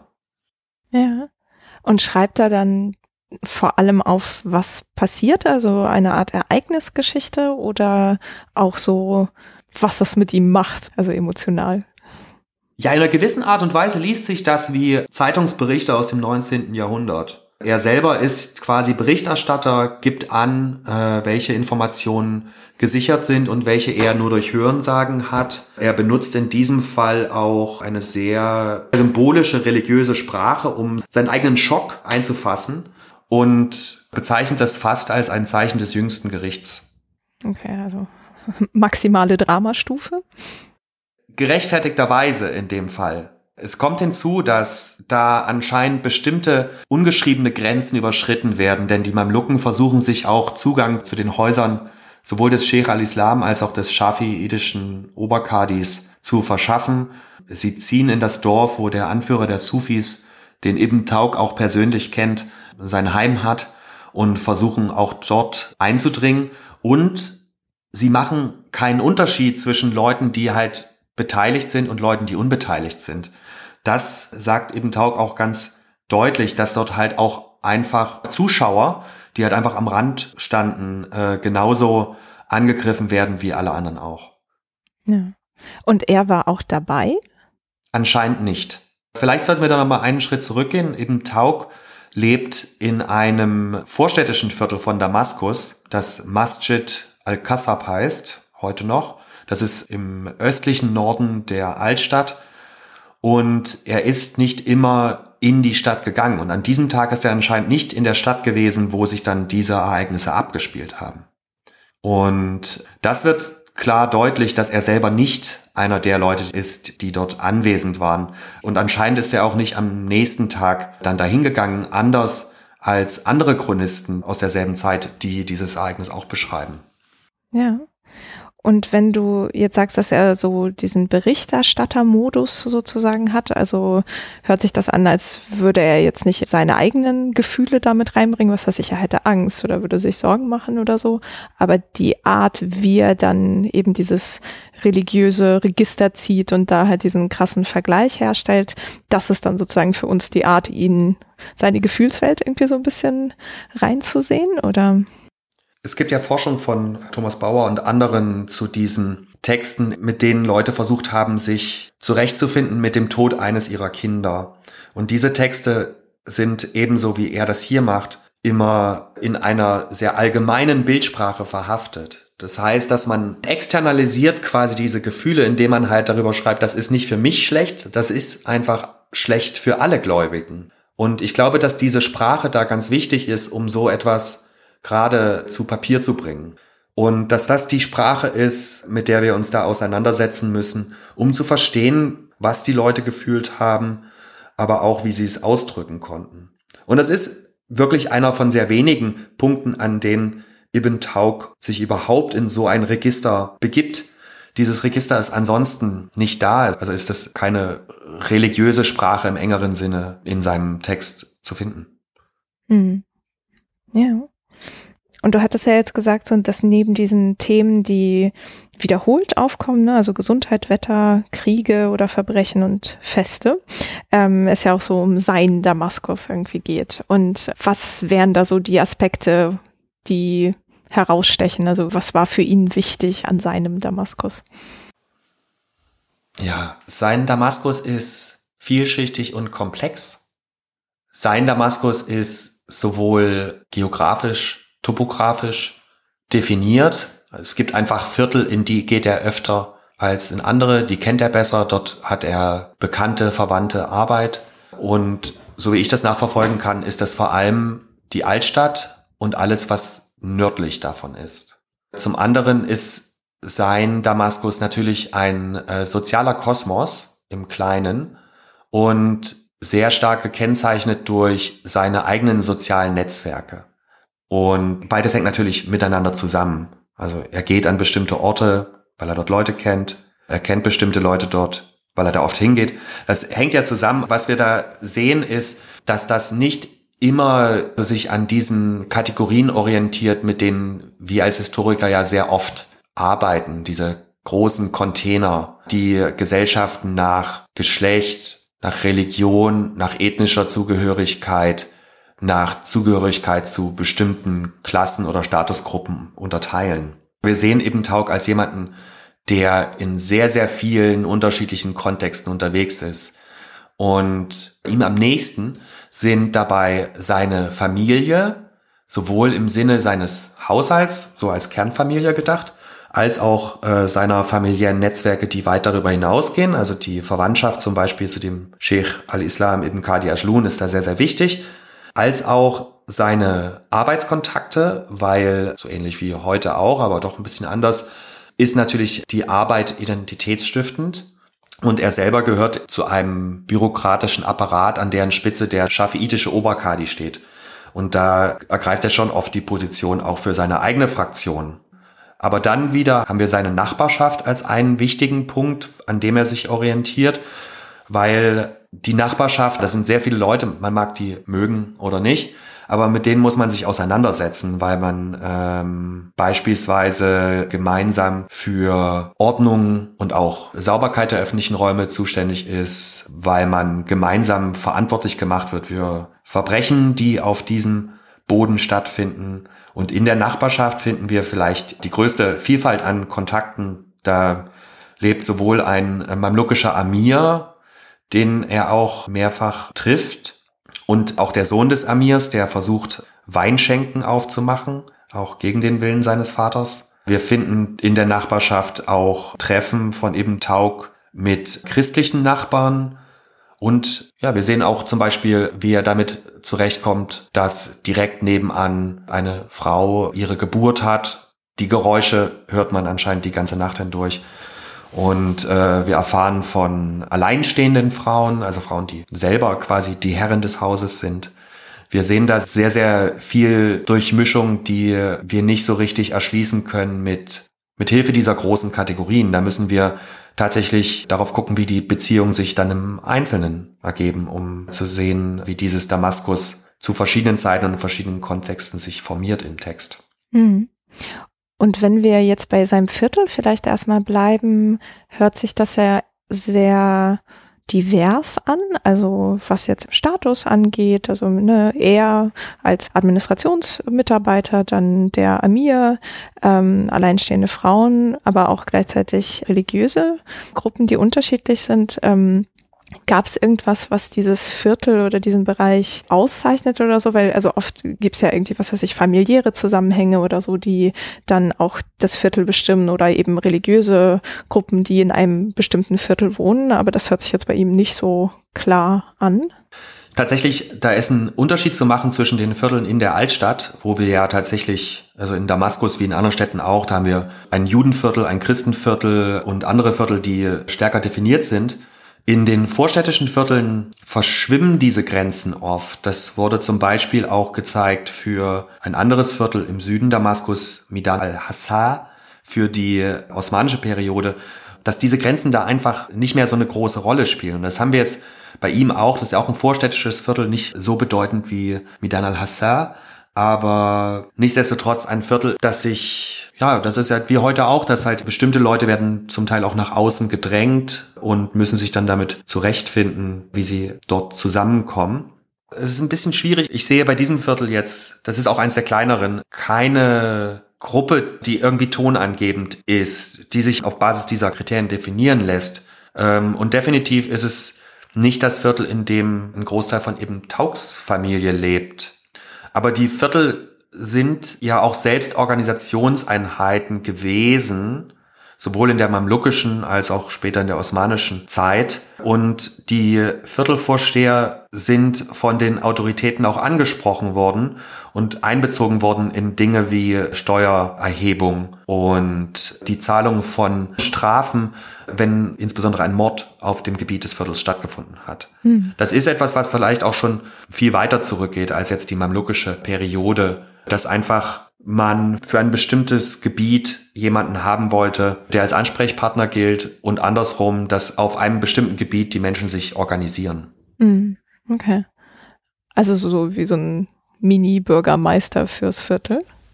Genau, also wie ein Ortsbürgermeister quasi, aber nicht mit den Befugnissen und auch ohne Bezahlung. ja, ein Ehrenamt also, ja. Und das wechselt auch irgendwie regelmäßig oder wie ist das organisiert? Da muss ich wieder auf die Quellenlage ausweichen, denn es gibt wahrscheinlich ständig Vorstände des Viertels. Allerdings, die tauchen oft in den Chroniken in bestimmten Kontexten auf und oft so selten, dass wir das nicht sagen können, wie oft die gewechselt haben. Es sind üblicherweise Leute, die auch sonst einen hohen Status haben innerhalb des Viertels, aber auch über das Viertel hinaus. Das sind oft Leute, die entweder ähm, ja Gelehrte sind, Vorbeter, oder auch andere Funktionen erfüllen und die werden vom Viertel oft ausgewählt, also in Bezug darauf, wie gut sie die Verhandlungen führen können mit der zentralen Herrschaft. Mhm. Und was wir auch sehen, ist tatsächlich, dass in unterschiedlichen Kontexten unterschiedliche Personen, also das Viertel repräsentieren in Interaktion mit der Staatsmacht. Mhm. Jetzt in eben Taugsviertel sehen wir, dass dieser Amir, der im Viertel lebt, an verschiedenen Stellen die Absprachen trifft. Zu anderen Zeiten sehen wir Sufi-Sheikhs, die dasselbe tun. Und bei anderen Vierteln wird davon gesprochen, dass es da ein Viertelvorsteher war. Und ähm, zu bestimmten Zeiten waren das tatsächlich auch die Anführer der vorhin schon erwähnten Suar, die dann diese Funktionen übernommen haben. Mhm. Ja. Mm, und du hattest ja jetzt Personen genannt, die eben Tauch so erwähnt, die in seinem Viertel sind. Ähm, sind die prominent in einzelnen Tagesbeschreibungen zu finden oder sind das eher so Nebensätze? Also, wenn das prominent in einer Tagesbeschreibung auftritt, würde ich das oft trotzdem noch als Nebensatz bezeichnen. Ähm, die Einträge sind ja oft so, dass sie uns halt nur das Skelett an Informationen geben. Da wird gesagt, was passiert ist. Der und der kommt zu Besuch. Ich habe den und den getroffen. Da wird jetzt nichts Konkretes gesagt darüber, worüber die sich dann unterhalten haben, weil das vielleicht auch für seine eigenen Aufzeichnungen vielleicht nicht so wichtig war, wie der Fakt, dass sie sich getroffen haben und gesprochen haben. Ähm, die Leute aus seinem Viertel sind grundsätzlich in seinem Tagebuch als Einzelperson nicht zentral, nur als Gesamtheit, dass sie sein Viertel ausmachen. Und was wir da auch wieder sehen, ist ein Schreiben sozial nach oben, nicht nach unten. Wenn er zum Beispiel diesen Amir trifft, dann erhält das mehr Platz in seinem Tagebuch, als wenn er bei christlichen Nachbarn zum Essen ist. Mhm. Ja.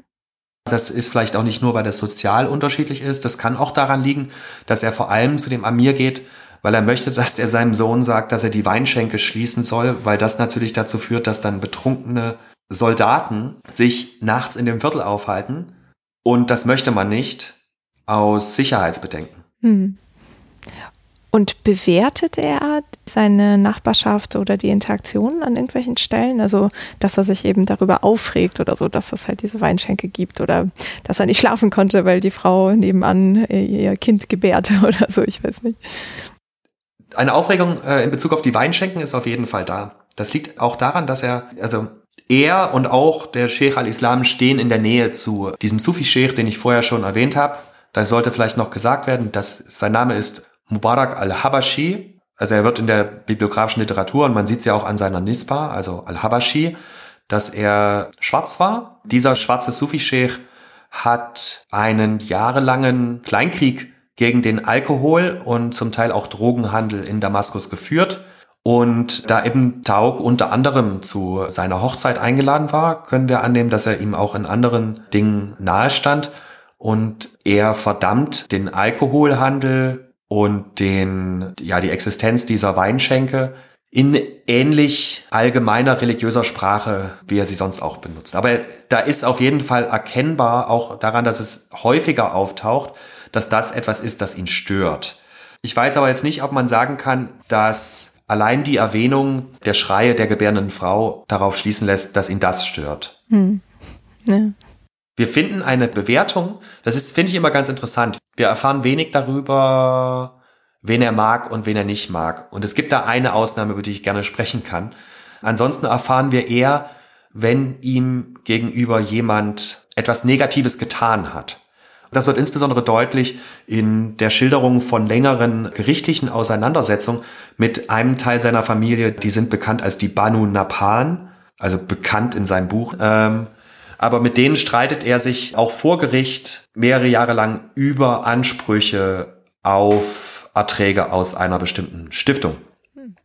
Genau. Und den Ausdruck von negativen Meinungen, der taucht fast immer in einem mehr oder weniger familiären Feld auf. Das ist zum einen im Zusammenhang mit Anschuldigungen, die die Familie der Braut seines Sohnes gegen ihn vorbringen.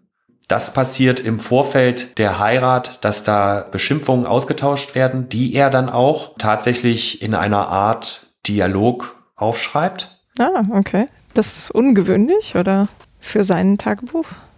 Ja, oft benutzt er einfach die indirekte Rede, aber manchmal wechselt er dann auf direkte Rede.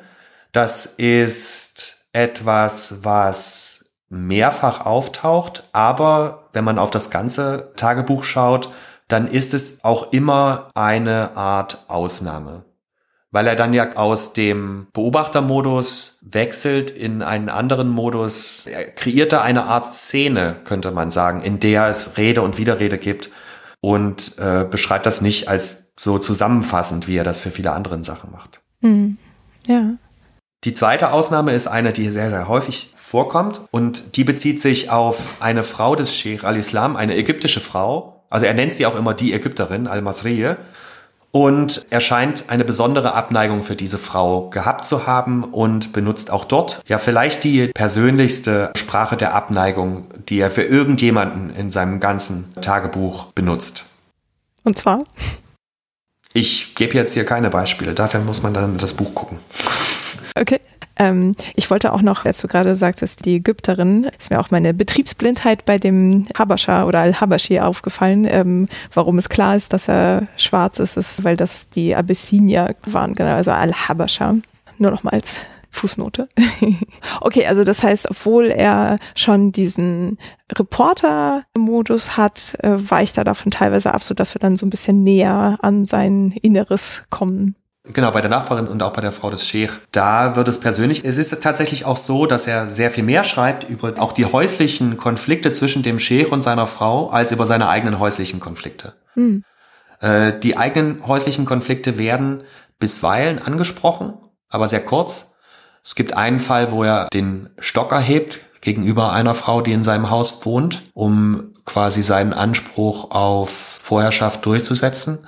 Die Konflikte im Haus des Sheikh werden sehr viel umfangreicher beschrieben. Da scheint auch so ein bisschen eine gewisse Passion für ja, für die schmutzigen Details, die Sachen, die sonst unter den Teppich gekehrt werden. Gossip. Richtig. Das wird da deutlich, dass er die durchaus auch hat. Hast du da vielleicht ein Beispiel? Naja, einmal wird der Sheikh anscheinend aus seinem eigenen Haus geworfen und schläft dann im Innenhof. ähm, die größte Beleidigung, die die Ägypterin gegenüber dem Sheikh macht, ist, dass sie der Hochzeit eines Sohnes des Sheikhs mit einer Tochter von ihr aus erster Ehe fernbleibt.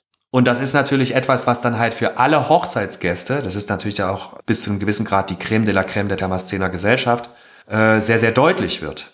Und es ist tatsächlich auch so, dass wahrscheinlich diese Frau sich sehr viel herausnehmen kann, weil sie selber aus einer ägyptischen Gelehrtenfamilie kommt und wohl in die Familie zum einen einen gewissen Status und zum anderen vielleicht auch tatsächlich wiederum gewisse Ansprüche auf Erträge aus Stiftungen mitbringt.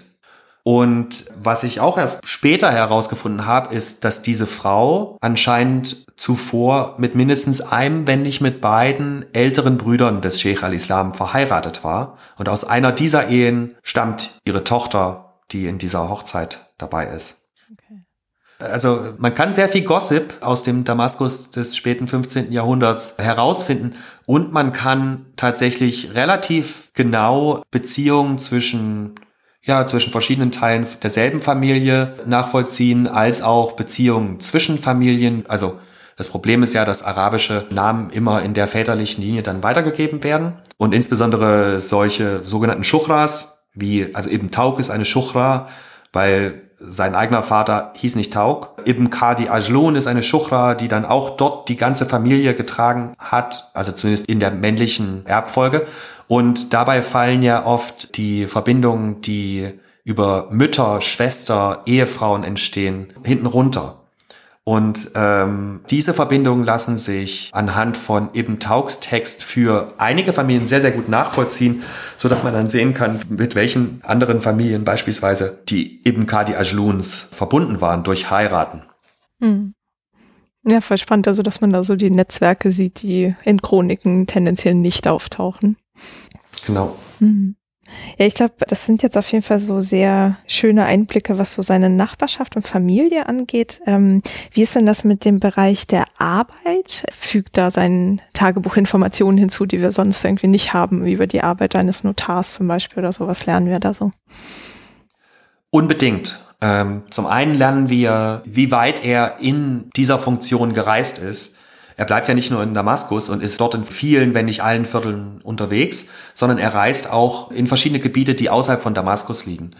Im Westen geht das bis ins Anti-Libanon-Gebirge und vielleicht sogar bis in die Bekaa-Ebene. Im Süden geht das bis äh, Kiswa. Und im Norden geht das bis in die Nähe des Heimatortes des väterlichen Teils seiner Familie, also Jarut. Dort ist er oft in dem Ort Malula beschäftigt, den man ja vielleicht auch noch kennt als einen der wenigen Orte, in denen nach wie vor heute Aramäisch gesprochen wird. Und was man auch erfährt, ist einfach, wie voll so ein Tag sein kann. Ähm, das ist tatsächlich beeindruckend. Also an manchen Tagen ist es wirklich so, da geht er drei, vier, fünf Mal quer durch die ganze Stadt, von Termin zu Termin, macht dies, macht das. Und das sind ja Informationen, die auch wichtig sind. Und zum Thema Arbeit, während wir heute ja gewohnt sind, an einen Ort zu gehen und dort acht Stunden zu sein, bevor wir wieder nach Hause gehen. Und das ist die Arbeitszeit und drumherum ist die Freizeit. Wir sehen hier eine sehr viel stärkere Durchmischung. Wir sehen, dass Arbeitszeit relativ übergangslos in Freizeit übergehen kann und wieder andersrum. Bei vielen dieser Arbeitsschritte wird tatsächlich auch für das leibliche Wohl der Leute gesorgt. Bei vielen Sachen ist am Abschluss eine Mahlzeit mit dabei oder äh, es wird gemeinsam ein Getränk genommen. Ja, es folgt halt Freizeit oder halt Casual Time, nachdem die eigentliche Arbeit geleistet ist. Und das sind Sachen, die, ja, solche Einblicke haben wir sonst einfach nicht. Ähm, wir sehen auch das weite Spektrum. Also wenn wir ja von dem Verkehrswert von bestimmten notariellen Aktionen ausgehen, haben wir ein weites Spektrum von wenigen Silbermünzen, um die es geht, bis hin zu mehreren hundert Goldmünzen, die in einem Mal gegeben werden. Ah, das schreibt er also auf, wie viel er irgendwie pro Auftrag oder so verdient? Also er schreibt nicht immer auf, was er verdient, aber er schreibt oft auf, was er bekommt im Zuge einer Transaktion und er schreibt natürlich auch auf, wie viel Geld den Besitzer wechselt. Was wir auch sehen, ist einfach die Vorherrschaft von Ratenzahlungen. Ratenzahlung ist insbesondere in einer Welt, in der tatsächlich die Geldmenge bestimmt ist, dadurch auch wie viel Edelmetall zur Verfügung steht. Das sind natürlich Ratenzahlungen und auch Kreditsysteme, also wo man Schuldscheine ausstellt. Das ist äh, extrem wichtig und da sind Figuren wie eben Taugt, die durch das Vertrauen, das sie aufgebaut haben, halt auch einstehen können dafür, dass die Zahlung in Zukunft geleistet wird. Die sind da extrem wichtig. Und auch in der Bewertung, wer wird denn seine Zahlung leisten und wer nicht. Und vielleicht ein letztes noch ist, was die große Bandbreite an Dingen, die gehandelt werden, ist halt auch faszinierend. Also bei denen er teilnimmt. Wir haben viele landwirtschaftliche Produkte, das ist sowohl Obst und Gemüse als auch Tiere. Äh, er selber züchtet ja auch Hühner und kauft dann, wenn er für notarielle Zwecke an andere Orte reist, vielleicht auch für seine private Zucht neue Küken ein. Wir haben Immobilien, also Immobilien im Sinne von Häusern, sowohl Wohnhäuser als auch Häuser, die für die Arbeit genutzt werden, wie beispielsweise Mühlen. Wir haben Bücher, sehr viele Bücher, die gehandelt werden. Und wir haben auch andere Haushaltsgegenstände, wie beispielsweise ein Set von Kupfergeschirr. Hm. Hm. Ich hätte jetzt noch zwei Nachfragen zu diesem Arbeitsbereich, wo du sagtest, dass er ja so viel in der Stadt unterwegs ist. Ähm, erwähnt er, wie er von A nach B kommt? Damaskus im 15. Jahrhundert ist eine Stadt, die von den meisten Leuten einfach zu Fuß durchquert wird. In wenigen Ausnahmefällen hat Ibn Tauk auch Zugriff auf ein Maultier oder sogar ein Pferd. Das ist oft damit verbunden, wenn er selber in einem geschwächten Gesundheitszustand ist. Dann kann es auch sein, dass ihm beispielsweise der Sheikh al-Islam oder ein anderer Reisebegleiter sein Pferd zur Verfügung stellt. Oder er muss sich quasi auf Maultier-Sharing berufen. ähm, ansonsten, wir erfahren nicht, welche Wege speziell er geht. Also ich gehe durch die Gasse, dann gehe ich durch die Gasse, dann gehe ich, gehe ich durch die Straße. Aber wir können zu einem gewissen Grad nachvollziehen, wie er sich bewegt an Tagen, an denen er an vielen verschiedenen Orten ist. Da können wir dann natürlich spekulieren, welche Wege er dahin gegangen ist. Wir haben Ausnahmen, wo er nicht über sich selbst spricht, wo man manchmal Wege nachvollziehen kann. Das ist jetzt wieder in diesem Kontext mit Mubarak al-Habashis Kampf gegen den Alkoholhandel. Dort gibt es mindestens eine Episode, wo nach dem Zusammenstoß mit einer nächtlichen Mamlukenpatrouille tatsächlich beschrieben wird, wie die dann versuchen zu entkommen. ja, welche Route oder was? Ja, das ist ganz spannend. Hm. Ah, okay. Cool. Ähm, genau, und die zweite Nachfrage, die ich hatte, weil du ja auch sagtest, so dass dieser Unterschied zwischen Arbeits- und Freizeit sehr fließend ist. Ähm, mir ist klar, dass das wahrscheinlich auch wieder so ein sehr zeitgenössisches Phänomen ist, aber hat der Mann Hobbys? Ich weiß nicht, ob ich es als Hobbys bezeichnen würde, aber mir fallen Sachen ein, die er definitiv macht, nicht weil sie erwartet werden und nicht, weil er Geld dafür bekommt, die quasi als Selbstzweck dienen. Ähm, da würde ich zum einen anführen seinen Garten, der hinter dem Haus ist oder neben dem Haus, wo er anscheinend sehr oft Zeit verbringt, damit sich den Garten anzuschauen, insbesondere wenn bestimmte Blütezeiten sind. Zum anderen, ja, in einem gewissen Rahmen können wir halt auch diese Beschäftigung mit Hadith und überhaupt das Lesen von Büchern als Hobby bezeichnen. Und auch wenn er nicht viel darüber schreibt, was er wann liest, können wir daraus schließen, dass er bestimmte Bücher zu Hause hat, das er gelesen hat. Und er ist definitiv auch sehr interessiert an gutem Essen. Also das hat natürlich auch soziale Bedeutung. Also Essen und Mahlzeiten insbesondere sind ja Marker von sozialem Status, wer darf teilnehmen, wer nicht, was gibt es und so weiter. Aber ich habe das Gefühl, der ist jemand, der gerne isst. und dann, was hervorsticht, ist halt auch durchaus irgendwie so eine Fürsorge für seine eigenen Kinder. Wieder kein Hobby, aber etwas, was äh, so als persönlich heraussticht. Und ansonsten, so richtig Hobbys ist halt, ich glaube, es ist auch schwierig. Er verbringt viel Zeit mit anderen Leuten.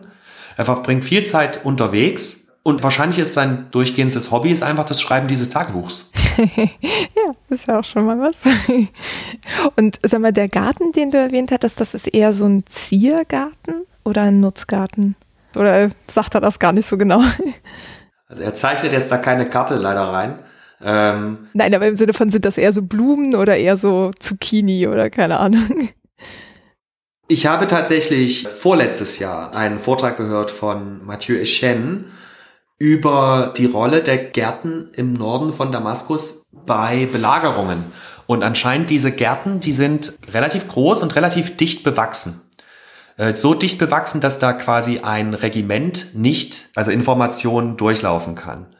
Ähm, wie groß sein Garten jetzt ist, weiß ich nicht, weil also gerade das Masjid al-Qassab Viertel ist jetzt auch keins, das so stark erforscht wurde. Allerdings, der Garten ist kleiner als andere Gärten, in denen er auch unterwegs ist, die wahrscheinlich ihm selbst gehört haben, größere Obstgärten, die eher wie kleine Obstplantagen funktionieren. Aber er hat in dem Garten nicht nur Zierpflanzen. Also er hat Blumen und man darf nicht vernachlässigen, auch Blumen kann man sehr gut verkaufen. Ähm, er hat auch verschiedenes Obst dort stehen und das ist auch der Ort, wo er seine Hühner hält. Von daher würde ich sagen, das ist wahrscheinlich, ja, größer als so ein Handtuchgarten, den man in vielen kleineren Städten in Deutschland im 19. Jahrhundert noch hat. Hm. Ja. Und was die Bücher angeht? Du hast ja jetzt gesagt, er erwähnt leider nicht so was er wann gelesen hat, aber sagt er vielleicht, dass er in irgendwelche privaten oder Moscheebibliotheken geht? Ich habe dazu mal gearbeitet, vielleicht nicht Moscheebibliotheken, aber so Bibliotheken von bestimmten äh, Sufi-Konventen oder von bestimmten Madrassen. Da ist es nach wie vor nicht geklärt, wie der Zugang ist. Und ist ja keine öffentliche Bibliothek in dem Sinne, sondern eine Bibliothek, die halt immer den Interessen einer bestimmten Gruppe dient. Und dann muss man einen bestimmten Status haben, um sich dort ein Buch ansehen zu können und erst recht, um es sich ausleihen zu können. Und Ibn Tauk hat jetzt das Glück, dass er natürlich zu manchen Sachen sehr, sehr guten Zugang hat über den Sheikh al-Islam und auch über andere Leute, die er kennt, die relativ hoch in den verschiedenen Hierarchien stehen. Und was ich da sehen kann, ist, dass er sich tatsächlich Bücher von den Leuten ausleiht. Was wir auch haben, ist, dass er selber Bücher oder kleinere Texte an diese Leute verschenkt, die er wahrscheinlich selber kopiert hat und also teilweise notiert er auch, dass er Bücher ausleiht bei bestimmten Bibliotheken. Das Interessante ist da ja auch, das sind die Sachen, die da in dem Text auftauchen. Und ich finde, da kommt halt der Notar zum Vorschein. Er schreibt halt auf, okay, ich habe das Buch dann erhalten und dann habe ich es zurückgegeben. Und dazwischen wird allerhöchstens mal gesagt, ich habe das Buch kopiert für den und den. Er sagt aber nicht, ja, ich habe das Buch gelesen und fand das gut. Oder ich habe mich heute Abend hingesetzt und das Buch gelesen. Oder ich habe mich in den Garten gesetzt und das Buch gelesen. Das finden wir nicht, weil ich nehme an, dass er das vielleicht auch nicht für relevant hält, ne, für ein Tagebuch in seiner Zeit. Er hält es für relevant, dass die Leute wissen, ich habe das zurückgegeben. Hier habe ich es aufgeschrieben. Hm. ja. Und wo wir jetzt auch so bei ihm oder was für ihn relevant ist, sind, ähm, kriegen wir da irgendwie so eine Art von Selbstbild oder so mit? die er, also nicht vermitteln, weil das ja nicht für jemanden geschrieben ist, aber so über ihn, was für ihn wichtig ist und wie er sich so als Person sieht. Ich würde sagen, wir sind noch bei keiner endgültigen Lösung angekommen. Gerade weil das Tagebuch uns eigentlich in jedem Eintrag einen etwas anderen Autor präsentiert und dieser Text in der Edition jedenfalls sich über 20 Jahre erstreckt. Also einerseits kann es kein stabiles Selbstbild notwendigerweise geben. Es muss ja Veränderungen unterworfen sein, weil es passieren ja immer wieder neue Sachen und er wird älter und all solche Dinge. Und andererseits versucht er auch nirgendwo ein konkretes Selbstbild von ihm zu geben. Ich glaube, das ist so ein bisschen quasi vorausgesetzt. Hier bin ich, der bin ich, ich sag's nirgendwo, wer ich bin, aber der bin ich und jetzt seht ihr an meinen Taten und dem, was ich aufschreibe, wer ich bin. Ich bin auch der Meinung, wir brauchen da noch ganz andere Methoden als bei einem richtigen Werk. Brauchen wir bei einem Tagebuch andere Methoden, um gerade mit dieser stetigen Veränderung des Selbstbilds umzugehen, als moderne Leser und auch als Wissenschaftler. Und dennoch würde ich sagen, bestimmte Sachen werden klar. Und das sind vor allem Sachen, die halt immer wieder auftauchen, obwohl sie vielleicht eigentlich gar nicht so wichtig sein sollten. Und da finde ich, können wir zumindest sagen, okay, das ist was, was ihn interessiert. Das ist was, was ihn beschäftigt und so weiter. Und was wir da sehen, ist jemand, der sehr besorgt ist um seine Familie, Freunde, Nachbarschaft und äh, ja, Bekannten. Also ich würde sagen, er ist besorgt um den Status quo und auch deshalb, weil der Status quo ihm ja gewisse Privilegien mit sich bringt. Also er ist auch besorgt darüber, wie sich seine eigene Position entwickelt. Und ähm, ich finde halt auch diese Sorge um den Status quo kommt sehr stark heraus, wenn er über seine eigenen Krankheiten spricht oder Beschwerden, sage ich mal. Das tritt an verschiedenen Stellen auf. Zum Teil kann man das auch aus seiner Profession erklären, dass er zum Beispiel ein Zittern in seinen Fingern hat. Das ist natürlich schlecht für jemanden, der sein Geld mit Schreiben verbringt. Aber gegen Ende des Tagebuchs taucht eine Beschwerde immer wieder auf und das scheint sich zu einer richtigen Obsession zu entwickeln. Er hat dann einen gelben Ausschlag am Bauch und schreibt dann fast jeden zweiten Tag darüber. Das ist sehr, sehr spannend. So. Man sollte vielleicht auch sagen, also wir können nur sehr wenig darauf schließen, wie diese Person gewesen ist. Wir können natürlich darauf schließen, was diese Person uns oder sich oder jemand anders mitteilen wollte in diesem Text, den er da die ganze Zeit geschrieben hat. Ich würde auch immer sagen, das sind bestimmte Sachen, die werden einfach nicht erwähnt. Wir können aber nicht annehmen, dass die deswegen nicht wichtig waren. Mhm. Also ich glaube, dass bestimmte Sachen einfach er in keiner Weise verschriftlichen wollte und dass bestimmte Sachen ihm vielleicht wichtig waren, aber nicht wichtig beim täglichen Schreiben. Mhm. Ja. Mm, und gibt's denn, gerade jetzt, wo du sagst, so Dinge, die nicht erwähnt werden, irgendwas, worüber er sich irgendwie sehr demonstrativ ausschweigt? Ja, so Negative sind immer schwer zu definieren, ne? Ähm, also mir fällt es bei ihm weniger auf als bei Chronisten in derselben Zeit.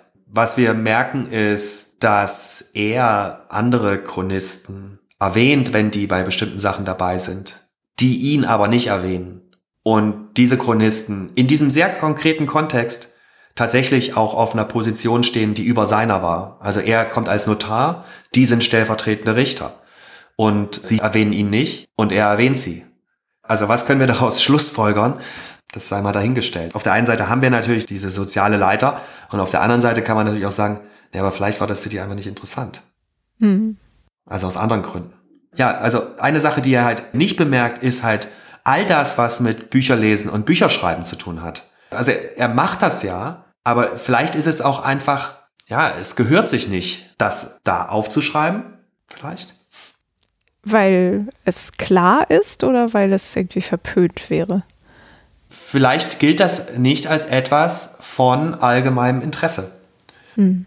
Und er will vielleicht nicht die Daten liefern, damit das dann von irgendjemandem positiv oder negativ bewertet werden kann. Hm. Ja. Ja, ich glaube, damit sind wir eigentlich auch schon in diesem Bereich, was so das ja, eventuelle Publikum oder auch so die Schreibabsicht irgendwie vielleicht so ein bisschen klarer macht. Ähm, verwendet er hier zum Beispiel Abkürzungen oder Dinge, die für einen Lesenden wie dich ja zum Beispiel so ein halbes Jahrtausend später überhaupt nicht klar sind, ähm, wo man dann daraus wiederum schließen könnte, so hey, das hat er nur für sich geschrieben und nicht für jemanden, der dann nach ihm kam oder so? Die Frage des Publikums, das führt uns zu so einer Twitter-Antwort. Auf der einen Seite ist, glaube ich, das primäre Publikum, das er im Sinn hat, er selber. Ich glaube, dafür schreibt er auch. Und sein eigenes Wissen setzt er an verschiedenen Stellen voraus. Er fasst ja auch selber seine Ziele zusammen in einer Einleitung zu einem Jahr, zum zweiten Jahr seiner Aufzeichnung. Und da schreibt er, dass es in diesem Text um, ja, es geht um äh, wichtige historische Ereignisse oder bemerkenswerte historische Ereignisse und auch das, wozu der Autor Bezug hat und was der Autor selbst bezeugt hat. Also er zeigt diese zweigleisige Natur des Textes ja selber auf. Er ist sich dessen bewusst. Auf der einen Seite schreibt er über Sachen, die halt für ein weiteres Publikum interessant sein könnten. Und diese Sachen werden oft auch besser erklärt als die anderen. Und auf der anderen Seite schreibt er vor allem für sich über Dinge, die er erlebt hat. Ich habe das auch so zusammengefasst, dass wir da quasi, wir finden Spuren von verschiedenen Texten in seinem Text. Also ich behaupte auch, er benutzt diesen Text als eine Art Schreibkalender. Anders als moderne Terminkalender, wo man vorher einträgt, welche Termine man hat, dient der Schreibkalender als etwas, in dem man nach dem Ereignis aufschreibt, was da passiert ist. Und das macht er ja auf jeden Fall auch. Und in vielerlei Hinsicht sind die Sachen, glaube ich, einfach nur für ihn selbst als Erinnerungshilfe oder vielleicht auch als eine gewisse Absicherung gedacht. Und ziemlich am Anfang der erhaltenen Aufzeichnung findet sich tatsächlich auch eine Stelle, wo er auf seine eigenen früheren Aufzeichnungen als Quelle verweist. Nun, also ich glaube, das größte Problem, um den Text zu verstehen, ist tatsächlich, dass man sehr viel Vorwissen mitbringen muss, denn viel vom Kontext erfährt man von ihm nicht. Der ganze Text ist eigentlich nur in medias res. Nur diese Res wollen wir ja mit Hilfe des Textes rausfinden. Da sind wir dann in so einem Kreis quasi gefangen. Oft genug ist er der einzige Text, der Kontext gibt, aber was ist der Kontext?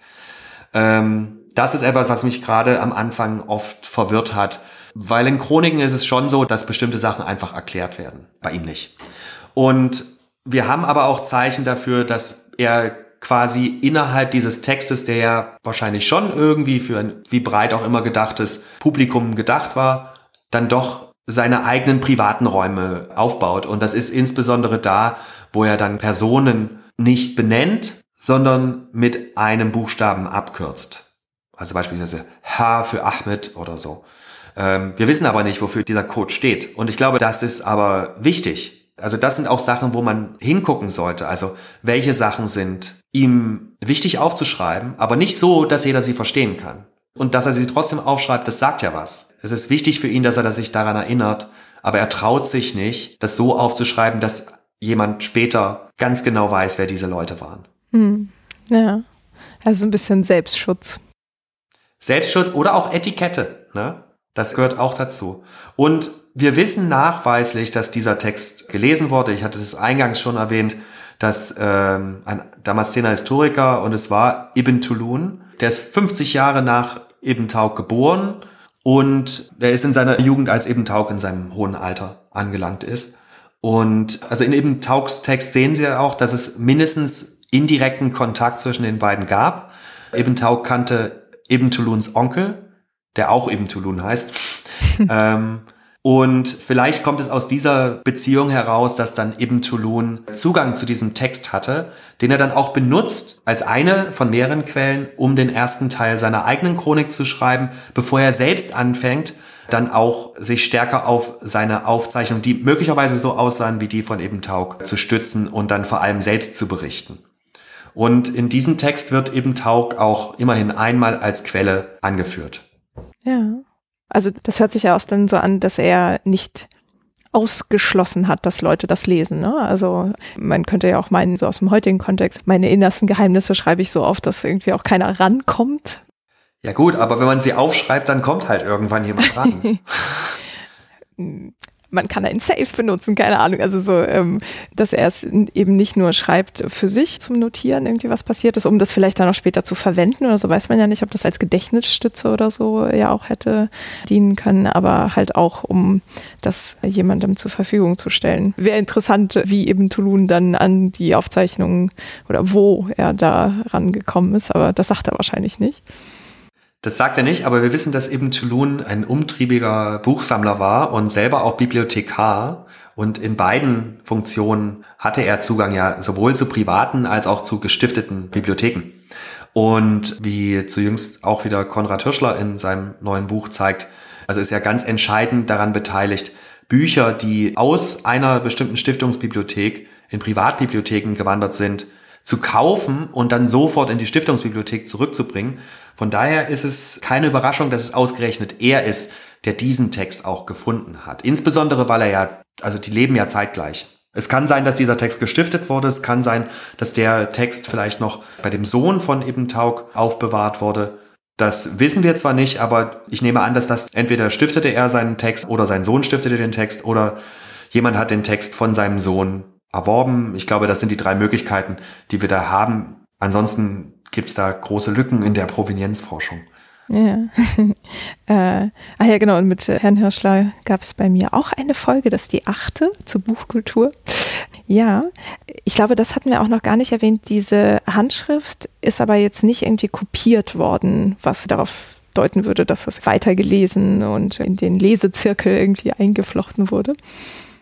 Nein, ich glaube, das können wir auch nicht erwarten. Ähm, das ist ja ähnlich wie bei diesem Notizbuch eines Webers. Das sind Texte, die möglicherweise in anderer Art und Weise in den Diskurs einfließen. Und zwar, indem sie genutzt werden, um ein regelrechtes Geschichtsbuch zu schreiben. Aber wir können nicht erwarten, dass die kopiert werden und dann selber gelesen werden von der breiten Masse. Die werden quasi distilliert die Informationen, die sie haben, durch einen dieser Historiker und dann werden sie weitergegeben. Und ich glaube auch, dass der Grund, dass Ibn Tauk überhaupt in der biografischen Literatur auftaucht, ist diese Verbindung zu Ibn Tulun. Und bei ihm erhält er auch das erste Mal eine Biografie, die auch nicht lang ist. Und von da aus bleibt das, wie bei vielen anderen Biografien, die zuerst bei Ibn Tulun auftauchen, bleibt das dann quasi bis Anfang des 17. Jahrhunderts in der biografischen Literatur vorhanden und dann fällt er raus. Mm, okay. Und mit Biografie meinst du einen Eintrag in so einem biografischen Nachschlagewerk? Genau, also Biogramm ist, glaube ich, der bessere Begriff. Also eine Kurzbiografie mit Rahmendaten zu seiner Lebenszeit und einer Kurzcharakterisierung seiner Person und dann mit Erwähnung von ein oder zwei Dingen, die er getan hat. Ja, genau. Äh, zu biografischen Nachschlagewerken gibt es bei mir auch eine Folge, die 20. Ist wunderbar. Wir haben uns nicht abgesprochen, dass das jetzt heute die Querverweisfolge wird, aber ergibt sich halt manchmal. Ähm, genau, okay. Also jetzt haben wir ja so alles Mögliche abgeklappert, was jetzt Inhalt und eventuelle Botschaften, Bilder und so angeht. Gibt es irgendwas, wovon du sagen würdest, dass das so ein Element ist, wodurch eben Tauchs Tagebuch hervorsticht im Vergleich zu vorhergegangenen oder späteren Ego-Dokumenten? Ja. Ich glaube, das erste, was man nochmal wiederholen könnte, ist, dass eben Taugs Tagebuch dadurch hervorsticht, dass es überdauert hat, dass wir nach wie vor Zugang zu ihm haben das zweite ist die Größe. Äh, 20 Jahre lang schreibt er und das ist hervorragend. Also wir haben 20 Jahre aus einer Perspektive einen Blick auf Damaskus und die weitere Welt und gleichzeitig auch die Dichte, in der er schreibt. Wir haben ja tatsächlich bei ihm beinahe immer tägliche Einträge. Äh, und selbst an Tagen, in denen er es schreibt, schreibt er den Tag. Also er folgt wirklich dieser Tagesform. Das gibt vor, wann geschrieben wird und das gibt vor, was geschrieben wird. Wir haben damit auch ein so richtig weit ausgebildetes Tagebuch, wie das von Ibn al-Banna im 11. Jahrhundert längst nicht ist. Ähm, für die Leute, die sich für Damaskus im 15. Jahrhundert interessieren, ist der Text eine Offenbarung. Zum einen, weil man halt zusätzliche und oft pikante Details über viele Personen erfährt, die man vorher eher so auf Armlänge kennengelernt hat. Und zum anderen, weil wir halt diese Dinge, die, die sowohl Gesellschaft als auch Staat am Laufen halten, tatsächlich aus, ja, ich würde sagen, fast erster Hand sehen. Ähm, also gerade auch diese verschiedenen Rhythmen, die dadurch im Text deutlich werden. Also Rhythmen des Alltags. Einerseits Jahresrhythmus, andererseits Rhythmus der Jahreszeiten mit Ernte, mit Aussaat etc. Rhythmen der religiösen Festtage, die ja im Mondkalender einfach auch nicht mit dem Sonnenjahr konkurrent sind. Und dann Rhythmen der Arbeit und der Freizeit, Rhythmen, ja, von Alltag und Festtag. Das ist einfach das Spannende, wo man sieht, wie all diese Sachen sich drehen, aber in ganz unterschiedlichen Geschwindigkeiten und wie das dann wieder und wieder zusammenkommt. Hm. Ja. Äh, ich habe mich dabei jetzt auch gefragt, gibt es eigentlich eine Übersetzung davon? Nein, ich kann vielleicht sagen, ich hatte mal verschiedene Leute, die zu dem Werk gearbeitet haben, angesprochen, ob wir nicht eine Webseite gemeinsam machen wollen, die ähnlich funktioniert wie die Webseite, die es gibt zu Samuel Pepys Tagebuch. Das heißt, glaube ich, äh, samuelpepysdiary.com oder so. Also Samuel Pepys ist ein britischer Staatsmann aus dem, ich glaube, 17. Jahrhundert, der nochmal neu berühmt wurde, weil seine Tagebücher entdeckt wurden und die noch, also auch so eine sehr direkte Quelle für auch Alltag und solche Sachen sind. Und die Webseite bietet quasi einen Eintrag aus den Tagebüchern pro Tag. Das ist einfach die Idee. Jeden Tag kommt halt ein so ein Eintrag. Und ich hatte gedacht, dass man, wenn man das gemeinsam macht, dass das eigentlich ein schönes Projekt ist und dass man dann das in Übersetzung gibt, nicht im Original, und dass das auch in verschiedenen Sprachen funktionieren kann und dass man damit gleichzeitig den Text indiziert mit englischsprachigen Tags. Denn ein Indexband für dieses Werk, es wäre höchst willkommen, einfach weil es ja nicht anders strukturiert ist als durch die Zeit und ähm, wird eigentlich seit 2007 versprochen, dass der Indexband kommt und soweit ich weiß, ist ja bis jetzt nicht gekommen. Hm. Ja, aber das heißt, du suchst noch nach Leuten, die dir unter die Arme dabei greifen könnten, oder? Ja, wenn Leute daran Interesse haben, dann äh, bin ich gerne zu Gesprächen bereit. Okay. Ja, das wäre auf jeden Fall eine sehr schöne Idee, weil gerade wie du sagst, wenn das so ein einmaliger Zugang zu dieser Zeit ist, wäre es ja auch mal ganz spannend, eben auch für Menschen, die nicht des Arabischen mächtig sind, da irgendwie auch einen Zugang zu haben. Aber da ist ja schon mal unsere Aufnahme jetzt und dein Buch dazu ja auch schon mal ein Tor in eben Tauchs Welt. Ja, und im letzten Jahr ist ja tatsächlich noch ein Buch über ihn erschienen von Boas Shoshan, das heißt Damascus Life. Und da sind noch viel mehr Detailsachen erfasst, als das in meinem Buch der Fall ist. Mhm. Ja, das werden wir auf jeden Fall dann auch noch in die Literaturtipps legen. Ähm, ja, ich glaube, also so von meiner Seite haben wir so die wichtigsten Bausteine, glaube ich, erstmal abgeklappert. 20 Jahre können wir natürlich nicht innerhalb von ein paar Stunden jetzt hier irgendwie unterbringen, aber so als Eindruck ist das, glaube ich, schon mal sehr schön bunt. Ähm, Hast du noch irgendwie was, was du erwähnt haben möchtest oder vielleicht so den Hörerinnen, den Hörern mit auf den Weg geben magst? Ja, ich möchte vielleicht sagen, dass nicht der Eindruck entstehen soll, dass ich jetzt die Person bin, die alleine zu diesem Text arbeitet. Äh, es hat sich in den letzten 15 Jahren, hat sich da quasi ein richtig eigenes Feld um Ibn Tauk entwickelt. Und das ist schön zu sehen und das ist in verschiedene Richtungen gegangen. Unter anderem sogar ist sein Text ausgewertet worden für über 6000 Wetterdaten für historische Wetter- und Klimaforschung. Und da dieser Text ist, wie er ist, ist es auch einfach schön zu sehen, wie andere Leute den benutzen und was andere Leute da herauslesen. Genau, also wer Arabisch kann oder sich in irgendeiner anderen Weise damit beschäftigen mag, hat auf jeden Fall, glaube ich, viel zu tun und zu entdecken. Ähm, genau, dann war das, glaube ich, ein schönes Schlusswort. Dankeschön. Und ja, dann vielen herzlichen Dank für die tollen Ausführungen und alles Gute auf jeden Fall für das Katalogprojekt erstmal. Vielen Dank auch dir dafür, dass ich hier sein durfte. Thank you.